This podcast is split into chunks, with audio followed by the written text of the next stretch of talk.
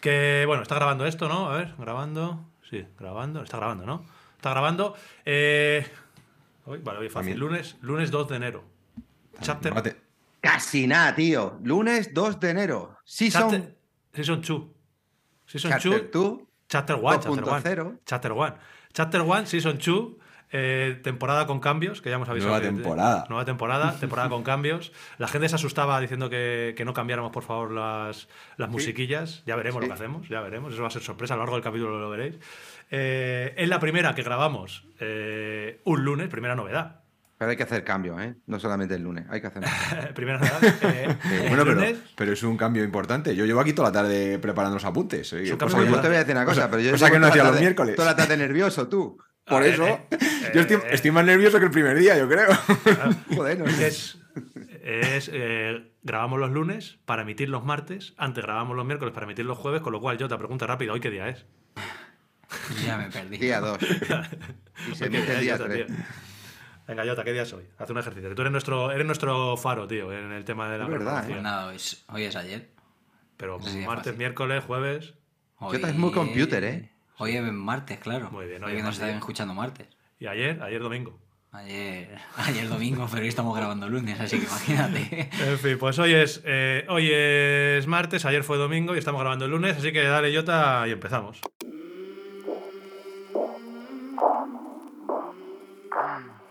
Bueno, como hemos dicho, hoy estamos grabando un día 2 de enero, un día que debería ser un día bonito, un día lleno de nuevos propósitos, de ilusiones, de deseos, de, de cosas chulas. Y eh, para los ciclistas se convierte en un día de penitencia, en un día de autoflagelación, de castigo, en un día de arrepentimiento. ¿Por qué? Pues porque lo único que podemos hacer es echar la vista atrás, un par de días atrás, y pensar que llevamos tres días comiendo por encima de nuestras posibilidades. Eh, en que quizá, solamente quizá, no había necesidad de brindar con tu cuñado cuatro veces de cuatro copas de vino diferentes después de las uvas. En que a lo mejor no fue tan buena idea como parecía comerte las sobras del cordero después de haberte puesto ya con los polvorones y con el turrón. Y hablando de sobras, hoy tengo la suerte. perdón, perdón. El que tenga. Perdón, perdón, perdón. esa falta, esa faltada. no, perdón, hoy, perdón, perdón. Hoy tengo la inmensa fortuna de No estar la acompañado. falta de respeto a los No, no, no ha llegado a faltar, tío. Hoy tengo la inmensa fortuna de estar acompañado de tres platos principales de la mejor calidad. Eh, marisquito fresco Yota Toyota, el mejor jamón 5J Don Antonio Ortiz y el postre siempre dulce y esperado Charlie de Mechanic. El toca- El tocayo me va a decir, habla por ti, toca- habla por ti, habla por ti. Habla por ti, que el que tenga un cuñado que se llame Ramiro, pues podrá tener ese problema, pero el que no, pues tendrá un cuñado normal. Digo ¿Pero has, yo. comido, has, co- has comido o no has comido? Jamón de tus 5J. posibilidades? Vale, Jamón de sé. 5J. Por encima de mis posibilidades, no. ¿Te has controlado? ¿Cómo te cuidas? Normal, normal, normal. Que luego queremos andar todos lo mismo. Que eso, eh. Luego que si, que si vatios, a ver. Que si vatio kilo. A ver. Me dijeron el otro día una cosa muy graciosa, no sé si lo, lo leíste en un comentario, dice, qué zorro, qué zorro que es el tocayo. ¿De qué zorro es el tocayo? Que nos ha soltado ahí cinco minutos de chapa de si el lactato y no sé qué, y no ha- ni un número ha salido de vatios, ¿eh? ¿Lo, lo viste? No salió... Claro que lo vi.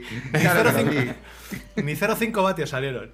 Ay, madre mía. vi. que- Claro que lo vi, pero vamos, si te digo la normalizada del día 1, de- del día 31, perdón. Esa- de- esa de la ruta. Eso, eso, eso lo tienes que contar ahora. Ese datillo sí lo puedo dar, sí.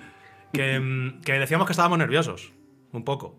Charlie, Pues sí, un poco. nervioso. Jota, tú. ¿Tenemos invitado el día 1 o no? Bueno, yo estoy emocionado. El capítulo 1 de Season 2.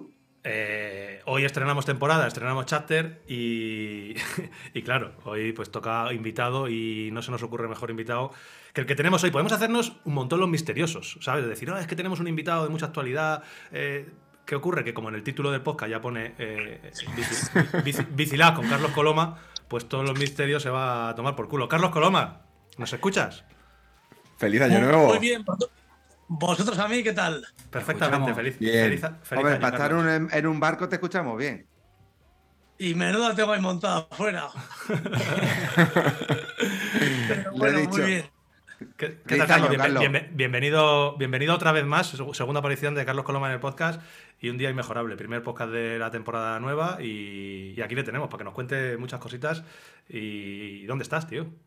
Pues feliz año, lo primero, chicos, que es un placer y como le dije ayer a Antonio, cada vez la gente más habla de vosotros, cada vez más seguidores y más gente que pues, se interesa por nuestro deporte. Así que es un placer estar ahí con vosotros. Mil Bueno, gracias por venir. Muchas gracias. Gracias yo a no vuestras un duro, visitas. Yo no daba un duro, porque como siempre está liado y Paco más de 10 minutos me ha dicho, tengo aquí una liada en el barco que flipa. Digo, ya está. Va a pegar un taconazo, pero no, no, ahí está. Claro, tío. esto su- surgió ayer la, la- la idea de invitar a Carlos Coloma, porque claro, es, eh, siempre está de actualidad, pero ahora mucho más que, que- que nunca. O sea, esto es una primicia la que tenemos aquí y es una bomba. Vanguardia. Sí, este año es impresionante. Yo estoy todavía súper emocionado por lo que estamos consiguiendo y con muchas ganas de trabajar y de, de dejar el listón lo más alto posible. Sí, brutal. Que bueno, para los que no estéis muy, muy metidos en, la actualidad, que sepáis que eh, pues desde, desde las redes sociales del Otrora BH Templos Café, eh, hace aproximadamente 7-8 días se empezaron a soltar con cuentagotas, así cositas, noticias iban dando. Se dio el fichaje de Catriel, Soto. eh, el día, justo después de las campanadas, el día 1 a las 00, se anunció ya el, el fichajazo de, de Jofra Cuyel. Eh, y el mismo día 1 a las 3 de la tarde estaba previsto pues, que nos comentaran cómo iba a ser un poco el futuro, el nuevo proyecto del equipo BH. Eh, y a las 3 de la tarde estábamos todos ahí, con el, ahí actualizando el Instagram a ver qué pasaba, a ver qué pasaba, cada uno con nuestras porras. Y yo creo que no hay nadie mejor para que nos cuente todas las novedades que hay en este año que pinta increíble que, bueno, pues Carlos Coloma. Que Florentino Pérez. Sí. Cuéntanos. Bueno, Pues- cuéntanos un poquito todo. Como bien sabéis, el equipo va creciendo cada año con mucho esfuerzo y con mucho apoyo de todos los patrocinadores y de gente de la gente que nos sigue en redes y bueno, de gente experta del mundillo que siempre nos aconseja bien. Y bueno, creo que este año habíamos dejado el listón muy muy alto con el liderato del ranking UCI de David Valero y con los resultados que habíamos tenido durante el año con la Copa del Mundo de Snowshoe y bueno, lo que había hecho el resto del equipo, pues con Natalia Fischer como campeona de Europa, con, bueno, con Pablo, con Rocío, con todos los corredores y con el CoFactory. Y bueno, era una asignatura pendiente el reforzar de verdad el equipo CoFactory para seguir apostando por la cantera y, y que cuando Valero pues llegue el momento de, de dar un paso hacia donde él decida, eh, poder seguir teniendo una cantera fresca y con ganas de, de trabajar y de luchar. Y bueno, el refuerzo del CoFactory ha sido un esfuerzo grandísimo porque ha habido que dimensionar la parte de staff, pues más mecánicos, otro masajista nuevo, más vehículos, un paddock nuevo y la parte del equipo pro, pues con la entrada de Catriel Soto y con el refuerzo, con el super refuerzo de Joffre Cuyel para intentar llegar a los Juegos Olímpicos de París con un pleno del equipo y con las máximas esperanzas de repetir alguna medalla, aunque por supuesto va a estar muy muy caro, pues la estrategia del equipo ha sido hacer una apuesta total por, por, la, por la cantera y por fichar a un corredor como Joffre Cuyel, que ya tiene experiencia olímpica con tan solo 21 años, que actualmente tiene 23 años, que el potencial que tiene creo que todavía no se ha visto nada de lo que puede llegar a ser y con el apoyo del equipo y de Valero, que fue el primero que me dijo que había que hacer un esfuerzo por ficharlo y por reforzar el equipo y que él estaba dispuestísimo a, a echar una mano en, en terminar de formarle y darle esa confianza que creemos que le está faltando en este arranque en la categoría élite. Pues bueno, se han dado las circunstancias que en estos dos meses, después de mucho trabajo, creo que el equipo que hemos presentado es una esperanza de futuro para Montamay Nacional. Una referencia, de luego. Nos decía el otro día David, cuando estuvo aquí hace, hace un par de semanas, eh, estuvimos hablando de muchas cosas y, y él, sin que le preguntáramos ni nada, hizo especial hincapié en el esfuerzo que estabais haciendo todos. Personalizó bastante en ti con el tema del CoFactory y, y con el desarrollo que, estás, que estáis teniendo de- del equipo en la, pues eso, en la base.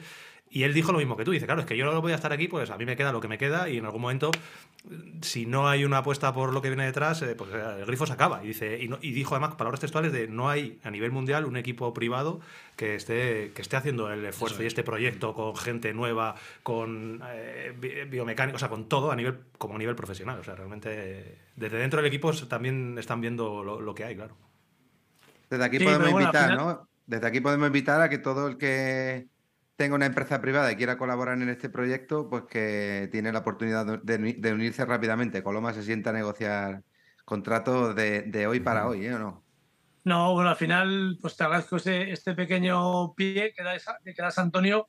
Siempre estamos abiertos a escuchar a la gente que quiera colaborar con el proyecto, porque al final creo que pues envuelve todo y el tener pues que, que escuelas, el tener una cantera eh, joven junior sub-23 y luego la parte de equipo profesional, pues bueno, yo creo que es bueno para todo el deporte en general y que cada vez creo que se está animando más gente a colaborar porque bueno, todo lo que invertamos en deporte y en formación de los jóvenes que vienen desde abajo, pues bueno, bien lleguen a profesionales como Valero o no lleguen, todo lo que invirtamos en deporte pues es salud para, para el país y yo creo que, que es importantísimo que las empresas pues, apuesten por el deporte. ¿Cómo han ido las negociaciones en ese sentido? Lo que nos puedas contar. Eh, hemos- ¿Han cambiado patrocinadores? Eh, bueno, ¿cómo, cómo lo ¿Quién se ha ido? ¿Quién ha, quién- ha entrado? La mayor de las eh, diferencias del año pasado es que Templo eh, se queda como un colaborador un poquito más pequeño, que ya no tiene el peso de otros años a nivel presupuestario, a nivel de visibilidad, pero sigue con nosotros, que al final yo creo que todos los patrocinadores que han estado desde el principio siguen prácticamente, yo diría que todos. Eh, uno de los mayores cambios es que la ropa eh, está más limpia que otros años por ese espacio que tenemos del segundo patrocinador. La apuesta de BH es muy fuerte para seguir acompañándonos y para seguir creciendo junto al equipo. Y luego la entrada de Totemi, que es una aplicación española que yo creo que va a dar mucho, mucho, mucho que hablar, que tiene una fórmula de hacer como una mezcla de, de de esa parte de esfuerzo y de, de sacrificio que hacemos todos cuando salimos a entrenar o a disfrutar con los compañeros, pero que luego la están llevando como a un mundo más gamer, más de juego, más de entretenimiento y que creo que con la entrada del equipo y con el esfuerzo que vamos a hacer cada uno de los deportistas que estamos dentro para comunicarlo, creo que vamos a poder crecer juntos y que bueno, nos hace muchísima ilusión porque nos hace crecer también en una parte que es la parte de social media que estamos haciendo tanto hincapié y que ellos hacen una apuesta brutal. Así que yo creo que es un compañero de viaje buenísimo, Totemi, para nosotros. Además, tú eres muy gamer, siempre has sido muy gamer, ¿eh, Colo? Tú tienes el carnet de piloto. Desde que jugaba la Play. Habrá, habrá, a- a- empezaréis a crear batallas y territorios por donde estéis, ¿no? Ya que sois los pros, habrá que ir allá por los territorios de Coloma. Hay que conquistar el mundo. Lo bueno que tiene la aplicación es que aparte de conquistar territorios y de ver los registros tuyos y de tus amigos, bueno, que esa parte pues, de defensa y de que cuanto más practicas, más fuerte eres, creo que, que le va a dar un, plus y que la gente que siga al equipo que, o que al final se quiere medir con los pros, como va a tener también acceso a esas fórmulas de autodefensa, creo que va a dar mucho juego y que Totemi va a ser una aplicación conocida a nivel mundial en muy poco tiempo. Hombre, la proyección que le vais a dar, desde luego, la visibilidad que vais a dar ahora mismo el equipo es a nivel mundial es una referencia. No sé si habéis sido quintos o sextos este año en el, en el ranking, que es una locura. Tenéis al mejor corredor de, de del mundo. Con lo cual, cualquier loguito que aparezca ahí en vuestro maillot, de eso, la verdad es que tiene, tiene que tiene que crecer a nivel mundial porque lo va a ver todo el mundo relacionado con el ciclismo. O sea, eso es, eso es así. Yo creo que la visibilidad en el equipo, bueno, es una parte que cuidamos muchísimo Mucho. y que, bueno, como has dicho, mejor escaparate que tener al líder del ranking mundial, que era algo impensable hace meses. Eh, bueno, pues más eh, buque insignia que David Valero ahora mismo, creo que a nivel mundial, pues no hay. Luego el equipo ha terminado sexto en el ranking mundial.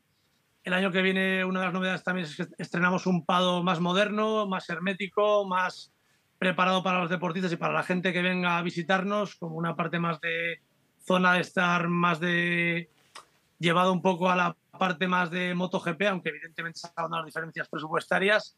Y ese segundo pado que teníamos actualmente lo hereda el equipo Cofactory, con lo cual son dos pados. Eh, hay más vehículos dentro de la estructura y toda esa visibilidad que va a haber moviéndose por España, va a estar moviéndose por España y por toda Por todo Europa y bueno, a nivel mundial. Para las marcas creo que es muy importante. Eh, Colo, para que la gente se sitúe un poco, ¿cuáles son los números de, de, eh, de los dos equipos o de las dos estructuras? ¿Cuánta gente va a formar parte de la estructura élite con corredores y staff? ¿Y cuánta, cuánta van a formar la parte del CoFactory? El año que viene en total, entre corredores Co-Factory, Pros y Staff, somos 28 personas, Madre mía. que va a haber eh, gran parte del tiempo que puedan estar conviviendo juntas y luego pues tenemos, por ejemplo, en Copa del Mundo, eh, una de las incorporaciones del equipo eh, Spele, que es masajista y biomecánico, y es un currela nato, nato, nato, y es un... Aparte, como digo yo, es también psicólogo, que para los deportistas es muy importante. Y luego están todos los del año pasado, más el mecánico nuevo Fran Carretero, más el manager Sergio Sabater, más Jaume Baldó, que también es otra persona que está entre las escuelas y el equipo CoFactory. Y bueno, la idea es que las dos estructuras eh, funcionen de, por- de forma independiente en el calendario nacional, eh, que nos iremos dividiendo para buscar puntos UCI para que los corredores Junior y Sub-23, que es la primera vez que se hace una apuesta desde la categoría cadete, hemos fichado un cadete que se llama Hugo Franco y que hay que apuntar ese nombre porque tiene un potencial bárbaro, bárbaro, hasta salta a la categoría junior, hasta los juniors que tenemos actualmente a Joan Mir, el actual campeón de España, eh, Vicente Zaragoza, su campeón de España, y bueno, todos los corredores, pero la parte luego de staff, habrá momentos puntuales en Copa del Mundo, pues que seguramente tengamos que llevar algún refuerzo del equipo Co-Factory, porque bueno, pues eh, la, estructura que llevamos a Copa del Mundo habrá veces que cuando corran el short track y terminen esos eh, eh, minutos previos a, a, la cena, pues eh, si no hay dos masajistas dentro del equipo va a ser muy difícil llegar. Y bueno, la estructura en total, como digo, son 28. El pool estamos terminando de armar a ver qué calendario hacen entre los dos. Lo hemos, lo hemos ido dividiendo ya, pero yo siempre digo que al final es la temporada la que también va marcando un poco pues el rendimiento del equipo Co-Factory, si tienen que hacer Junior Series, si hay algún sub que viene a Copa del Mundo y como por suerte estamos mucho staff 100% para el equipo, pues tenemos la ventaja de que esos mecánicos o masajistas que puedan venir a Copa del Mundo como refuerzo son gente que ya está dentro de la estructura y que tienen pues muchísima experiencia y que saben a lo que van. A ver, estamos hablando del famosísimo Torre Factory. No, vamos a ver. El Torre Factory es el C, el Torre Factory está en camino. Ah, vale, ahí, yo que, ahí yo creo que, que, de los que estamos aquí ahora mismo encajamos todos. Sí, sí, ahí, ahí mucho. El Torre Factory, como dice Dani, que ya conoce sobre Antonio a Dani, dice, a ver, el Torre Factory es el típico equipo en el que tú vienes y dices después de... ¿Qué has venido? ¿Has afinado? En el Torre Factory hay que venir con 5 kilos más y hay que venir sin desfilar. la cerveza, que estás dejando la cerveza. Tú ya no fuera, vas al Torre Factory. Fuera, fuera. Es un crack el Dani. El es Torre un crack. Factory es otro nivel. Dani es, Dani es el que hemos coincidido con él en alguna bike race, ¿verdad? Sí, sí, sí. que, sí. se- que hace los recorridos, de, hace los recorridos de La Rioja. Sí, sí, un fenómeno. Sí. sí. Bueno, yo creo que definitivamente después de- del resumen que ha hecho Coloma de, de todo el staff y las dos estructuras, podemos definir que el equipo se llamará eh, Club Deportivo Coloma, ¿no? O Coloma, o Coloma Fútbol Club. A ver, yo, mi visión que tengo, que ya sabes que es, es siempre, desde que me conoces, siempre es muy alocado todo lo que hago, es eh, tener la capacidad de que realmente eh, lo que estás vendiendo y lo que estás explicando que vamos a hacer se pueda llevar a cabo. Al final, si fichas gente y luego le está, pues viene el primo de mi, de mi abuela o viene uno que tiene dos días libres y al final eh, toca que esta gente vaya a Copa del Mundo y toque pues la bici de, bueno, la bici de Barrio no la van a tocar porque tiene a, a Cala y a, y a Javito, pero al final cualquier refuerzo que venga tiene que ser gente que tenga un rodaje tremendísimo y que todo vaya como un reloj suizo, nunca mejor dicho. Yo me voy a apuntar alguna. Voy a echar la solicitud por si tengo cabida, Colo. Reloj suizo. Mm. Digo que me voy a apuntar yo a alguna Copa del Mundo. Voy a echar la solicitud por si tengo cabida para alguna. Se ha caído ahora. Se metió en el búnker. Se ha metido de- de- demasiado. A veces a. El otro día teníamos a Valero en el Zulo en el coche, pero, pero ahí Coloma ahí en el, expertos. en el camarote. El camarote de los hermanos Marx. Somos expertos en meter la gente en boquete, fíjate. el esfuerzo que hizo Valero la semana pasada metiéndose en un coche y hoy este ahí metido en el barco mientras Que además, que además- que además se, ve la- se ve cómo se mueve la imagen. ¿Os habéis fijado que se ve? Ma- Marea un poco. El que lo esté viendo en YouTube. Marejadilla y área de marejada. Pero porque a él le gusta estar con el Torre Factory, ya lo ha dicho. Sí, sí, sí, sí, sí. Hombre, yo creo que, como ha dicho él, mover todo esto durante todo el año, aparte del esfuerzo que supone económicamente, no tiene que ser fácil Ya gestionar. de gestionar, Al sí. final... Solo. Claro, Hola, Carlos. eso es. Carlos, Perdona, pues Ah. que había puesto el modo avión, pero aún así hay gente que se empeña en seguir llamando. estábamos diciendo, Colo, Es que, claro, es que es actualidad, pura, Carlos Coloma. Estábamos diciendo, Colo, que la semana pasada metimos a que somos expertos en, met- en meter Ah, sí. los invitados en Zulo.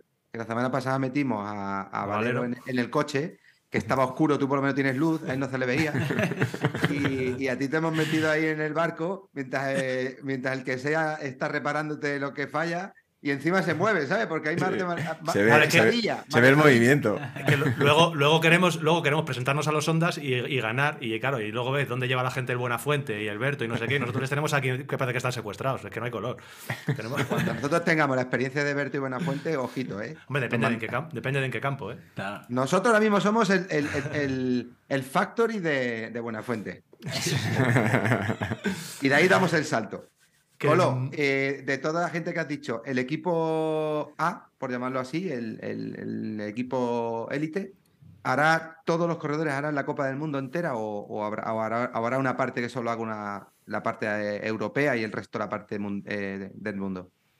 la harán todos entera, a excepción eh, vamos a rebuscar un poco en cuanto a tipo de circuitos y calendario con Natalia, porque el año pasado al final estuvo, eh, sobre todo fue la Copa del Mundo de, de Leogan, que por el tema, de, por el tema del, del, clima, de las raíces del circuito, tuvo una caída eh, justo antes del Campeonato Europa de Maratón. Luego tuvo otra caída en el Mundial, en un circuito que, bueno, que aunque no era tan, tan, tan, tan difícil, había una zona de piedras peligrosa. Y este año hemos, ido, hemos decidido ir un poquito, entre comillas, más despacio para que termine de coger confianza y elegir más las copas del mundo a las que pueda venir y disputar Claro. con, con, entre comillas, pues más tranquilidad y no llevarla, por ejemplo, a circuitos pues como Canadá, Estados Unidos, Sí, que casi el 99% que no va a venir porque es- además las carreras son septiembre-octubre, que seguramente llueva y haya barro y las rocas, las raíces se pone muy peligroso y es una corredora que, que lleva muy poco tiempo montando en, en bicicleta, viene de otros deportes, en Copa del Mundo tiene todavía poca experiencia y bueno, hay que ir dando pasitos eh, despacio con ella porque el potencial que tiene es grandísimo, grandísimo y hay que intentar ahora por todos los medios que coja mucha confianza. Se va a reforzar mucho el entrenamiento de técnica con sus castellanos y con el equipo. Para eso también ha entrado Catriel Soto para echarme una mano con todo el trabajo técnico en las Copas del Mundo. Y es la única corredora o corredor del equipo élite que no tiene marcado el calendario completo de Copa del Mundo. Los demás sí. En principio, Tenemos- el, eh, el maratón sí que intentará hacer, repetir, ¿no? El campeonato de Europa y, y mundial, si puede. Eh, eh, correrá alguna prueba de maratón eh, y luego tendremos que ver en esa parte final el campeonato del mundo cómo viene. Y bueno, aunque ni mucho menos está planteado el mundial de gravel, yo sé que ya le haría ilusión hacer alguna, alguna aventura así porque pues el potencial que tiene tanto para maratón Sí. como para gravel, pues no lo vamos a descubrir porque es pues eso, dos veces campeonato de Europa de maratón, bronce en el mundial y el potencial y el motor que tiene es que es tremendísimo. Hombre, si no cambia todo, eh, no creo que sea precisamente el mejor mundial para ella el que se hace el año que viene, porque será parecido al de este año. Eh, sigue, sigue haciéndose en Italia, en el mismo sitio, en Vincenza, y no es el, el mundial de gravel más duro para una corredora como Natalia, pero evidentemente, como tú bien dices, es una chica que se maneja muy bien en ese tipo de terreno, más que en terrenos muy, muy técnicos como Copa del Mundo. Pero yo te Ah. quería preguntar justo lo que ha dicho Antonio, que veremos entonces a Natalia disputando o intentando renovar ese mayo de campeón de Europa de maratón y quizá alguna prueba de la Copa del Mundo de maratón que este año se ha consolidado o parece que va a haber una pequeña consolidación de una serie de pruebas. Sí, me parece son cuatro o cinco, ¿verdad? Las Sí, que cuatro van a. Sí, La ilusión de ella y del equipo, aunque sobre todo de ella, porque al final el corredor es el que tiene que, que elegir su calendario lo que se quiere dedicar, es terminar de, de ver hasta dónde puede llegar en cross country. eh, y además yo lo que le digo siempre, que cuanto más mejor en cross country, más fácil y con más garantías va a ir en maratón, porque Claro. su, su freno al final es ese, que cuando hay terrenos pues, muy embarrados o zonas muy complicadas, sobre todo en cross country es donde, donde se lleva todo. Bueno, al final también en maratón, cuando hay una prueba que se pone a llover, pues no sé qué es peor, si conocer o no conocer el terreno. Claro. Pero bueno, que si mejora la parte técnica, tanto para el cross country como para el maratón, le va a venir genial y ella está empeñada, es muy cabezona, que este año quiere seguir mejorando en cross country.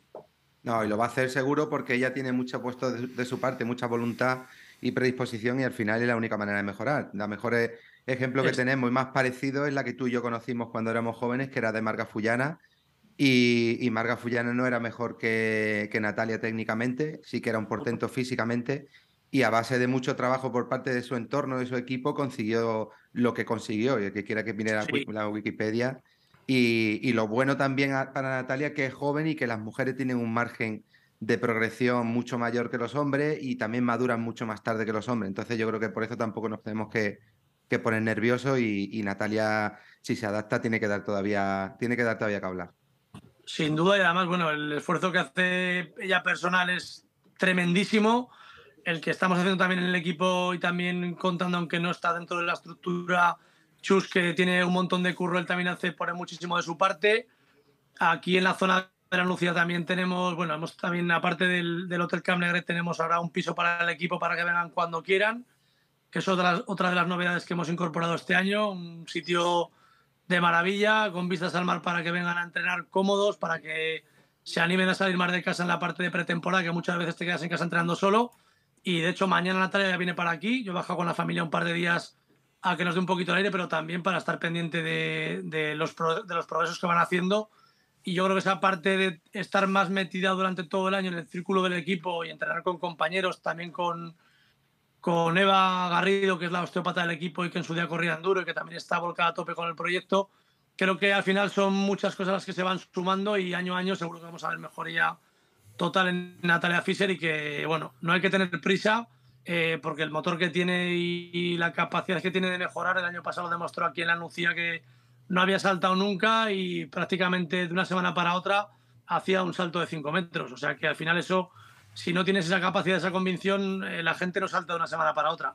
Y que ha ganado Mediterranean Epic, quiero decir, que, ¿no? que la gente no piense que, que, es una corredora que solo sabe montar en bici de carretera. No, no, no, no. claro, desde luego, ganar a- Mediterranean Epic eso y es. cómo la ganó, con las zonas que hay técnicas, Sí, con escalones es. y con cortados. Pasa que claro, cuando medimos a los corredores con el cross country a nivel mundial, Claro, puede es. parecer que el, que el que estemos diciendo que no tiene técnica es que no sabe bajar un bordillo y no, No, es no, que el no. cross country No. hoy en día El que hemos tenido la suerte de salir con ella también sabemos que es muy valiente. Entonces, en cuanto haga ese paso, ese clic y de esa pieza, eh, ese paso a, a la confianza y ya la soltura, va a empezar de ahí a mejorar poco a poco, seguro. Se lo, se, lo, se lo merece, se le ve a la chica que, que yo creo que se lo merece. ¿Qué, qué, qué te parece, Carlos? Mira, ya has hablado eh, un poquito de Natalia, yo tenía aquí apuntado pues decirte los nombres de los corredores y que tú, más o menos rápidamente, eh, así para que la gente también sepa quiénes son los corredores que componen el equipo pro este año, y nos dices un poquito qué expectativas tenéis con ellos, qué planes tenéis, y con Natalia ya has hablado, si quieres, Catriel Soto. ¿Qué nos cuentas de Catriel? Bueno, Catriel Soto, argentino, eh, tres veces campeón de América, 13 campeón de Argentina, ha ganado Copas del Mundo de Eliminator, ha estado en 10 de Copa del Mundo, ha hecho algún 10, algún 11, un 11 en el Mundial. Un corredor con una técnica y con una visión en los circuitos como muy, muy, muy pocos. Siempre ve trazadas mucho antes que los demás. Eh, actualmente tiene 35 años, se juega el pase olímpico directo en abril en el Campeonato Panamericano, con lo cual, a pesar de la edad que tiene y de haber estado tres, fuera, eh, tres años fuera del circo de Copa del Mundo por el tema de la pandemia, todavía tiene ahí esa bala en la recámara. eh, él se encuentra muy motivado y va a ser una incorporación que tanto para buscar esa plaza olímpica como para ayudar en esas labores técnicas dentro del equipo está motivadísimo y bueno, pues también ya tiene una edad que, que tampoco va a ser eterno y está en esa parte de rematar su, su carrera deportiva y también pensar en el, en el futuro como, como corredor, como posible eh, colaborador del equipo, que nos vendría genial cuando se canse de aquí a dos, cuatro o seis años. El tener un corredor de estas características dentro del equipo es siempre súper positivo. Así que de momento vamos en abril a por esa plaza olímpica. Perfecto, que le suene bien. Eh, Pablo Rodríguez, ¿qué, qué tal? Pablo Rodríguez, eh, bueno, corredor que como todo el mundo sabe su palmarés es histórico, es eh, de los palmarés más potentes de la, de la historia del mountain español en categoría sub-23 y élite. Tiene un tercer puesto en la Copa del Mundo en Andorra y varios top 10 en, en Copas del Mundo y en Mundiales. Eh, tiene ahí su bestia negra con los Juegos Olímpicos y bueno, yo creo que el tridente que tenemos en la categoría eh, élite español, pues hace presagiar que, que van a luchar entre ellos por esas copas del mundo, o sea, por ese, esa plaza olímpica en las copas del mundo, y que si coge confianza, pues posiblemente lo mejor está por venir.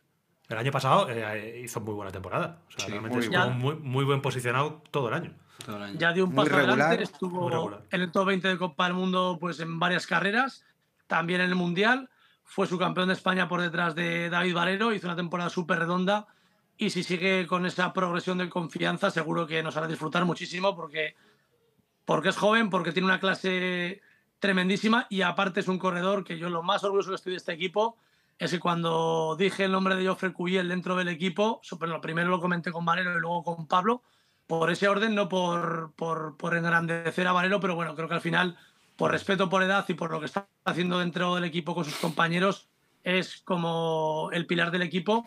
Y ta- tanto Valero como Pablo Rodríguez, pues al final meter un corredor de ese nivel dentro del equipo, siempre uno puede decir, pues espérate después de París. y nada, bueno, crear todo el, mundo, claro. todo el mundo rema para el equipo y al final, pues te va a quitar la plaza, es mejor que te la quite tu compañero que esté dentro, que no que sea Sí, incluso le has ayudado. desde, desde- desde otro equipo. Sí. Eh, Yo te iba Nos que- dijo, nos dijo el otro día Valero que estaba muy ilusionado con, con la Cape. Eh, Pablo. Ah, Sí, sí. eh, bueno, eso todavía no, no es, no es oficial. Sí, pero no lo contó Valero el otro día. Pero, pero sí, pero sí oficioso, ¿no? Oficioso, Sí, sí, sí. no oficial, pero sí oficioso. Pablo dentro del equipo aporta mucho, mucho, muchísimo y aparte de la experiencia es que es, que es un trozo de pan y que, y que corredores así de ese, de ese nivel y que sean tan buenos compañeros y tan buenos amigos, yo lo digo ya a nivel amigo mío personal, pues escasean y hay que cuidarlos mucho. Es que de esos que eh, en los vídeos que, que hacéis se le ve que qué buen tío, macho. O sea, eh, todos los vídeos que habéis hecho siempre está contento. Da igual que haya tenido buen día, que haya, mal, que haya tenido mal día. Y ahí es donde se ve pues, realmente la gente que, que creo que mola tener a tu lado. macho. Tiene mucho motor, porque Sí. yo le he visto cosas y, y Carlos más.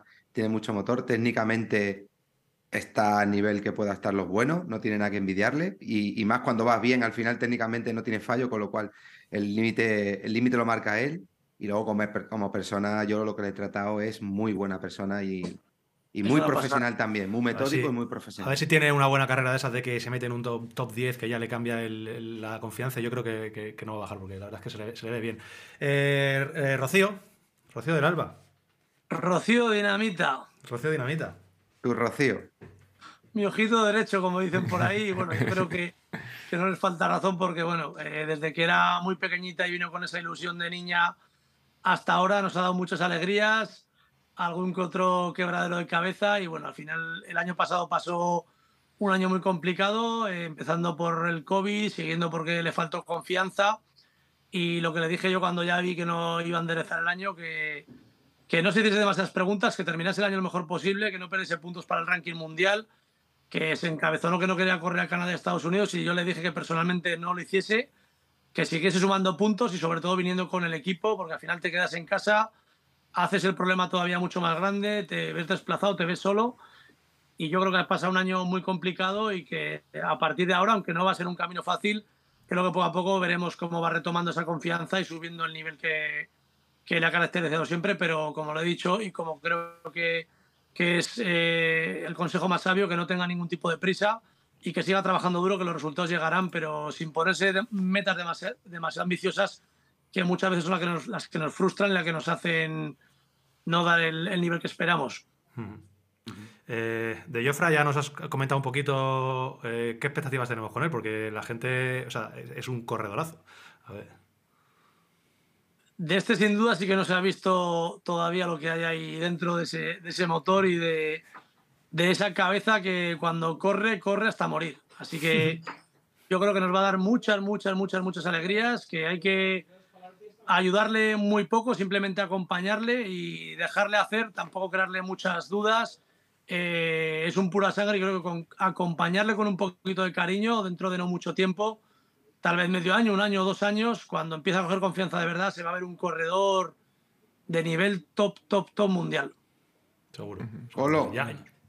Dile, tocayo, tírale. No, le iba a decir que, que ya le hemos, que le hemos visto cosas y cuando has dicho tú que corre hasta morir, lo hemos visto literalmente. Le hemos visto alguna, alguna Copa del Mundo hace, creo, la temporada pasada, creo, la anterior, que, que estaba ahí, segundo, tercero. Le hemos visto también en short tracks espectaculares. O sea, que es un tío que, que tiene que andar y ahí creo que hay coincidencia en casi todo el mundillo en que está en el mejor sitio posible ahora mismo para empezar a, a- a tirar para adelante, rodeado de, pues, de ti personalmente, de evidentemente correr con Valero pues te tiene que te tiene que también ayudar entonces yo creo que está en el, en el sitio bueno y es un pedazo de corredor El, el día que se muera sin llegar a morirse, ojito con Jofra. Sí, ahí va a dar la, ahí va a dar la El campana. día que se muera como se muere, pero sin llegar a morir y, y- y- y reventar como se le, se le ha visto en más de una prueba, puede dar la vuelta a una carrera. Al final, sin ningún tipo de duda, yo creo que aquí vamos a hacer todo lo posible porque esté cómodo, porque esté feliz, porque juega con confianza.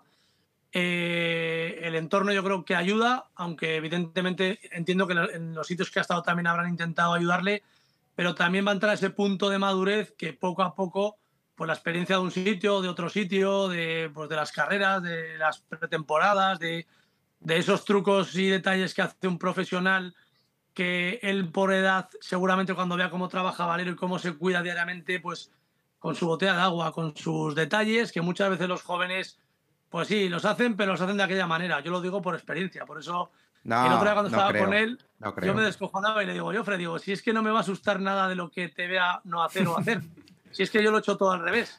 Entonces, si tú todo eso lo vas interiorizando y vas aprendiendo y vas viendo que es por tu bien, o sea, que no te dicen bebe agua o haz esto o descansa o échate la siesta por capricho de, del manager o del osteópata o de tu padre, si es que es por tu bien. Pero claro, al final, esos detalles, hasta que uno no los ve y no dice, hostia, que es que si hago esto me voy a mejorar aquí, si hago esto me voy a ver mejor, si hago esto y si no lo hago, lo que le digo, pues tendrás 23, 25, 30, 35, 40 y será una pena. Entonces yo creo que ese tipo de cosas también se juegan con la experiencia. Y que por mucho que te lo digan, pues hasta que tú no te das cuenta y hace el clic en la cabeza no eres consciente. Es, gracioso eso que dice de que tú lo has hecho todo al revés, porque eh, Antonio alguna vez nos ha contado las anécdotas. Dice: Yo es que cuando empezó Coloma, cuando yo le veía ahí de chaval, digo, "Tío, me daba rabia el tío. A que sea Antonio, que a veces lo dice. Joder. Dices que me da una rabia este tío. Yo Y lo ahora sabe. lo pienso y, Y me entiende, ahora me entiende. y Ahora te da rabia a ti y mismo. encima coincido, coincidí, por supuesto, con el que lo está contando, que es Antonio Ortiz, que era todo lo contrario, que hacía todo perfecto, la suplementación, bebía agua, descansaba, eh, la semana antes de una carrera no salía de casa y me decía, ¿tú qué has hecho esta semana? Y yo, pues yo me había ido a comprar una moto enduro o me había ido a por un coche a Gerona. Decía, pero ¿de verdad me lo dices? Y lo, y lo que no te cuento No daba creer eso. ¿eh?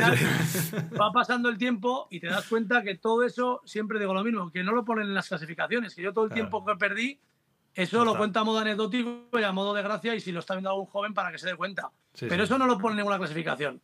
Sí, sí. A mí me dicen, ¿qué palmares podrías haber tenido? Digo, ya, es que si, si a un Ferrari le quitas las ruedas o a un Panda le pones un motor de un Ferrari, es que hay que tener todo, es que todo cuenta. Eso Todo es. cuenta. Y por eso Valero es tan bueno. Anecdótico.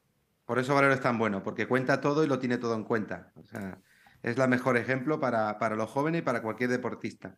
Pues dale, lo digo lo diré. Sí. Yo tengo una pregunta, Colo. Antes has dicho que estemos atentos al, al nombre de, de Hugo Rubio. Hugo Franco. Franco. Franco, perdón, Hugo Franco. ¿Qué has visto tú de Hugo ya en tan poco tiempo para una persona como tú que tiene experiencia, que al final tú no estás aquí de paso?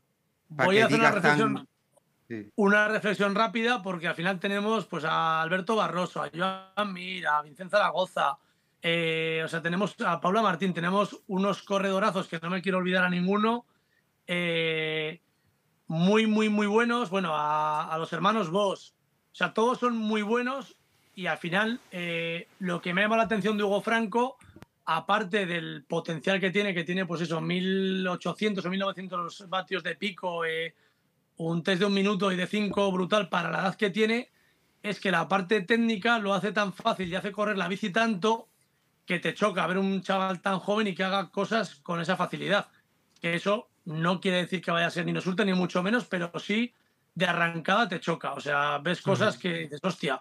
Pero también te digo que, que tenemos pues, a Joan Mir, tenemos a Barroso, al final tenemos un combo de corredores que, que yo estoy seguro que alguno nos va a dar mu- muchas alegrías por mucho tiempo y espero que no sea alguno, que sean varios.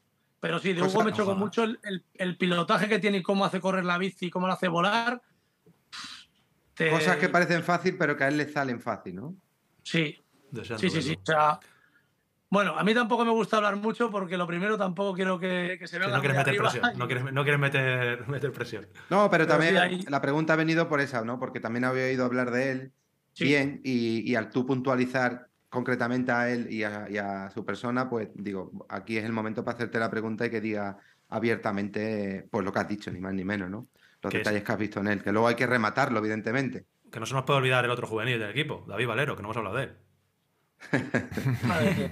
¿Qué esperamos de él? Porque lo de este año ya. no sé. Es que no es lo que esperas, es eh, el- lo, lo que siempre ha sido y en lo que se está convirtiendo, tanto a nivel de deportista, de leyenda, porque lo que ha hecho es histórico y, y ojalá lo veamos repetido, pero que un español termine líder ranking mundial en la era de. Sin Hmm. desmerecer ni mucho menos a lo que han hecho otros corredores, sobre todo José Antonio Hermina, que ha sido campeón del mundo en todas las disciplinas, y eso es incomparable. Y en, otros años, donde también pues junto con Ortiz, etcétera, etcétera, nos tocó también abrir caminos. O sea, lo que ha hecho ahora mismo David, yo lo pongo en, un- en una, en una posición diferente porque es lo que hace por él y por los demás. O sea, al final es que es alucinante que un tío que va a ir del ranking mundial se preocupe de verdad por si fichas a Cuyel, por cómo está Pablo, por cómo está Natalia, por el otro día eh, en una llamada de quiero saber el calendario, tal, le dijo, chiquilla, pero estate tranquila, que el calendario ya lo sabemos hasta mayo. Ya luego iremos viendo si ponemos de aquí o quitamos de allá. O sea, hace cosas y tiene detalles cada año a más de que, joder, me emociona todo el, pensar cómo está actuando, como que se da cuenta de lo grande que está siendo y que ayudando un poco a los demás puede hacer que su deporte crezca y también el, el- verse, verse beneficiado de alguna manera de esa gratificación que, que muchas veces es egoísmo. Cuando ayudas a los demás, un, un buen amigo Rafa Gómez lo decía, es el, el puro egoísmo. Cuando ayudas a los demás, te sientes tan, tan bien que al final al primero que te ayudas es a ti. Entonces yo creo que David está en un punto que se siente tan cómodo, está mejorando tanto, está subiendo tanto en el ranking, eh, ya no solo en Copa del Mundo, en, en- en- a nivel eh, técnico, a nivel eh, de forma de correr en las salidas. Se está viendo Confianza. tan, tan campeón que creo que eso le está haciendo tan grande, que está, o sea, disfrutando y lo está haciendo como que llega un momento que lo hace fácil. O sea, al final es, es que todo lo que te diga es poco, porque, porque de momento solo se pueden decir cosas buenas de él. Su grado, de, su grado implicación, sí, su grado de implicación. Total. A y disfrutar de él. a todos los niveles. Habla con, con, con Antonio, habla con Nicola, habla con, con Unai, habla con, con la gente de BH y tú dices que es un tío que es que me lo llevo a donde sea. Porque es que, es que, es que te lo llevas a cualquier lado y la gente Te vale dice, pa' todo. este es el líder del ranking mundial. Y es, que, es que el cabrón es entrañable. O sea, es Sí, que sí, es, es increíble. Es la hostia. tiene que estar además con una satisfacción ahora brutal de cuando trabajas tanto y trabajas tanto, no siempre es sinónimo de que los resultados vengan. Eso pasa, pasa mil millones de veces.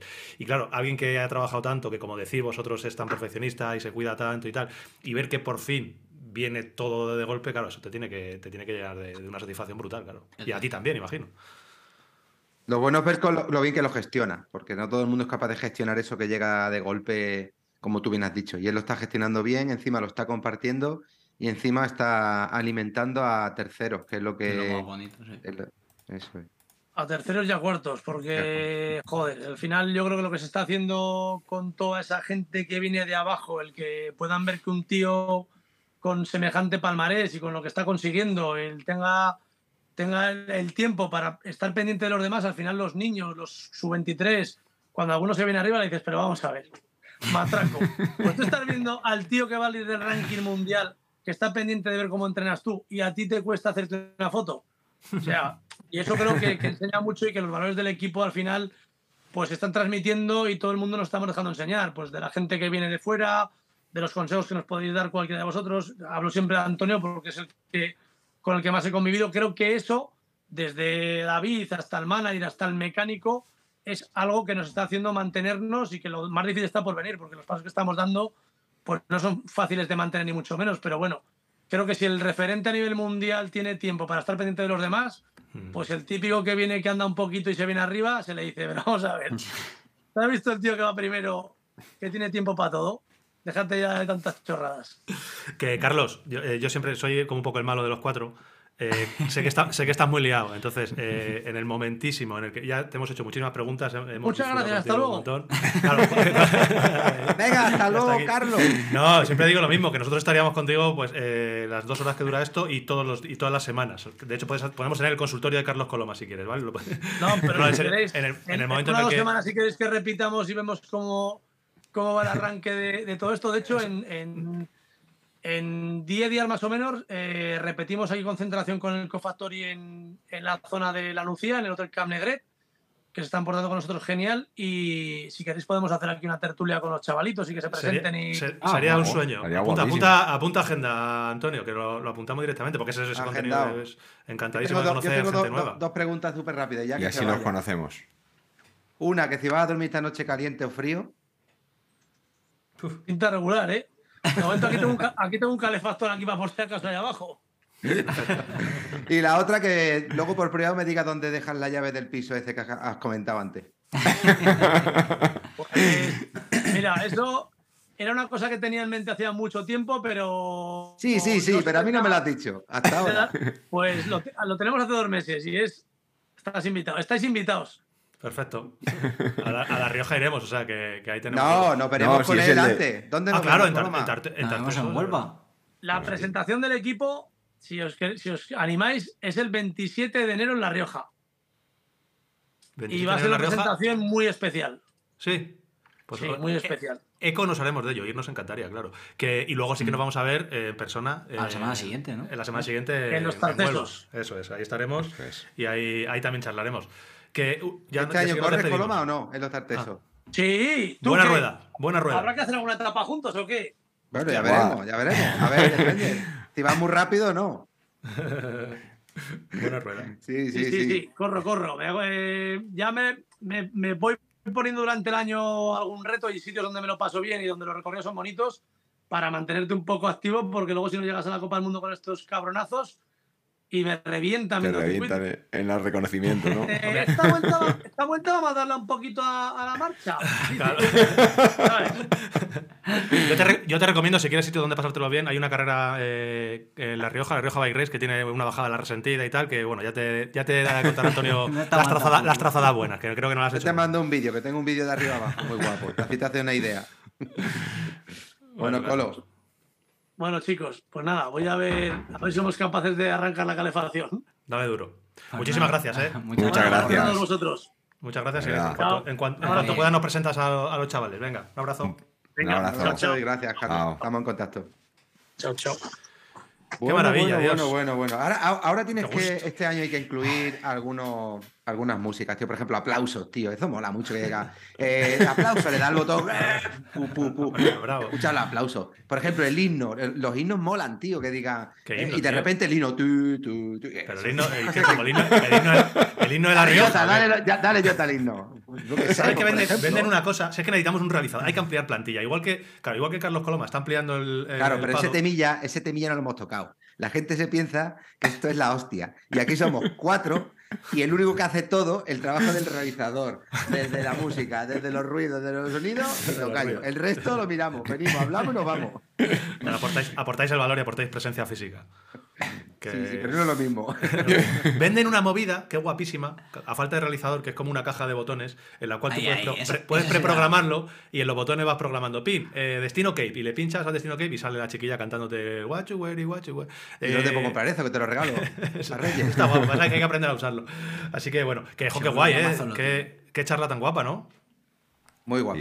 Sí. Muy sí, guapa. charla Además, fíjate, para que- estar como estaba, que estaba el, hombre que esta mañana se ha levantado, además me dijo a las 5 de la mañana para venir de, de Logroño, de, bueno, de su casa hasta, hasta Calpe y haber estado toda la tarde liado, haberme dicho qué tal, ha estado atento, nos ha atendido muy bien y Sí, se le veía cómodo. Joder. Bueno, y nos ha contado muchas cosas, que es lo Muchas cosas, ¿eh? Cosas interesantes y, y, y, bueno, pues se le ve que, que es que ese proyecto es su, es, su, es su tesorito. O sea, él le tiene un cariño que es va más allá de, de lo empresarial o de lo comercial. Él realmente tiene ahí, pues como hoy se lo decía a Charlie y a, Jota, es como nuestro Bicilab, a lo grande, su, su pequeño, que, se- que lo tiene ahí, que le gusta. Ha, for- ha formado su, su familia. Sí, sí. Que se lo pasa guay. Que metemos sección, metemos news. Oye, ahí no hay noticias. Puf, Oh. hoy sí que me apetece. ¿ves? Pues Hoy sí que me apetece. Yo creo que podemos continuar con la noticia, sí. Vamos a darle. Mete sección. Venga. Las noticias.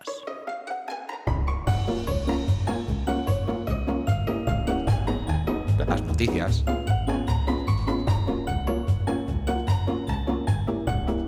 Las noticias. Noticiones y por fin noticiones, porque llevábamos. yo la semana pasada lo dije. Dije, estoy un poco hasta los, eh, eh, hasta los pi de las noticias, me aburro. No, se puede decir, tío, nosotros estamos aquí Ya, para ¿sabes qué pasa? nos dé la Que- gana. Sí, pero hay un problema y es que lo escucha gente. Hay veces que lo escucha gente con los chiquillos y, y hay- Ah. hay- y te dicen, oye, Antonio, deja de decir palabrotas. Y yo soy muy palabrotero. Pero bueno, que estaba, estaba harto de las noticias porque al final llevamos. Porque no había. Sí, era ciclocross todo el rato y, y- y era como, como un replay de la semana anterior y de la semana anterior. Y fíjate que está dando juego el ciclocross, ¿eh? que está siendo brutal. Ahora, ahora, hablaremos de ello.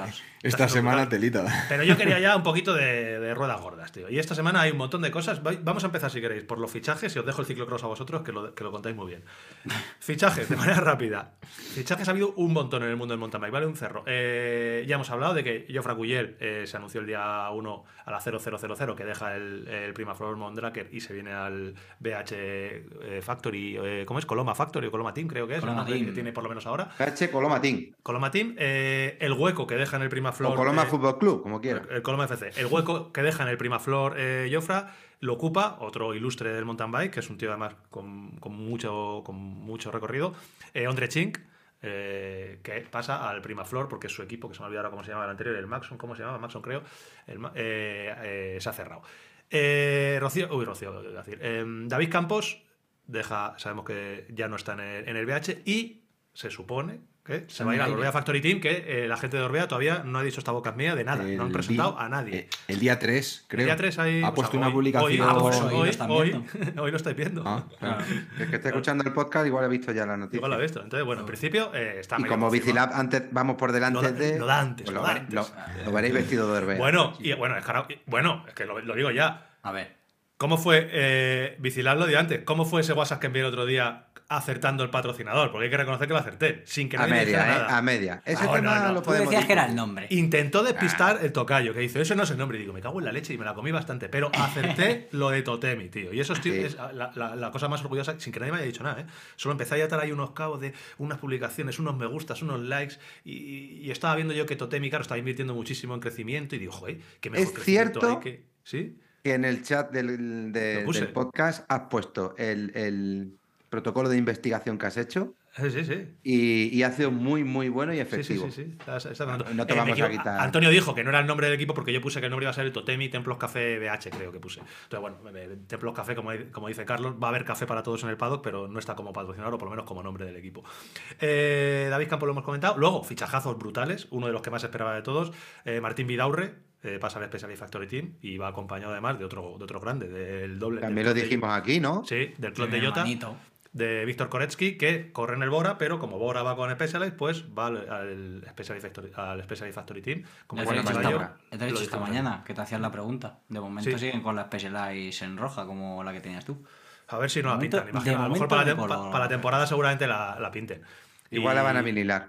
Claro, van, a, van a seguir la, van a seguir la estrategia de Vicila. Eh, Maxim Marot se va de Santa Cruz. No sé si ya está confirmado o no, pero seguro. Sí. 99, sí, está confirmado. se va Confirmado que se va al Rock Rider, sí. Vale, Racing ya, eh, es un poco como el rollo de Campos, que todo el mundo lo sabe, pero no se ha confirmado. Ahora ya dice Antonio. ya hay imágenes con, del Vale, vestido, con la se va ropa. Rock Rider, Maxi Marot, corredorazo, que este año empezó muy bien y que es, bueno, eh, tiene, tiene, tiene jarana. Eh, eso en cuanto a fichajes, yo no tengo nada más en fichajes. Dos noticias que son muy importantes en el mundo del ciclismo. Las nuevas gafas de Geraint Thomas.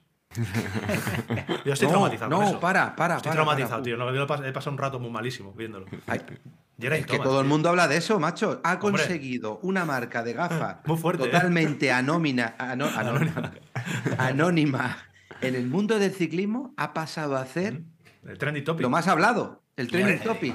Pero es que, es que claro, eh, Geraint Thomas lleva, creo que, eh, 115 años utilizando la.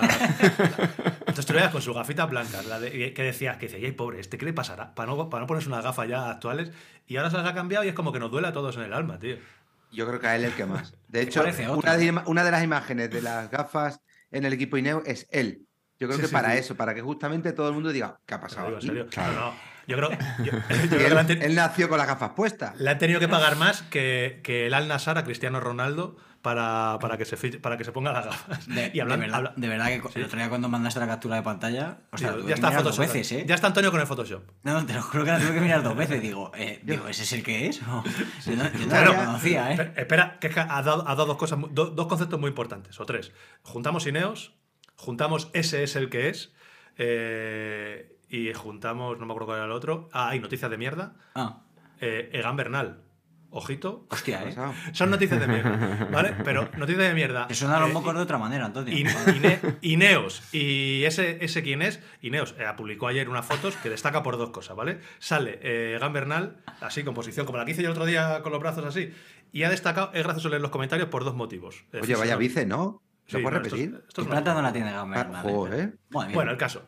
¿Todo no- eso es por los ejercicios que te han mandado? Todo esto de nacimiento, todo esto de nacimiento, tío. Madre mía. Eh, dos cosas fisiológicas. Se ha operado la tocha, la nariz, ¿vale? Y entonces se ha operado y que pa- eh, parece un rollo Michael Jackson, entonces ya no se parece a Egan Bernal. Egan Bernal, o sea, es, eh, es como una versión, es la versión 2.0 de Egan Bernal.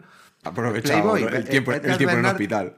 Sí, sí. Pero es que, ojo, pero es que si, si lees los comentarios, porque yo no me había dado cuenta, pero cuando empiezas a leer los comentarios empiezas a ver eh, comentarios muy graciosos. Egan Bernal, eh, se eh, cargas a la derecha, cuidado con el trípode de Bernal. Nadie ha mirado la cara de Egan Bernal. ¿Qué pasa? Que si te fijas en el, te fijas en el culot y Egan Bernal supo cuándo hacerse la foto. O sea,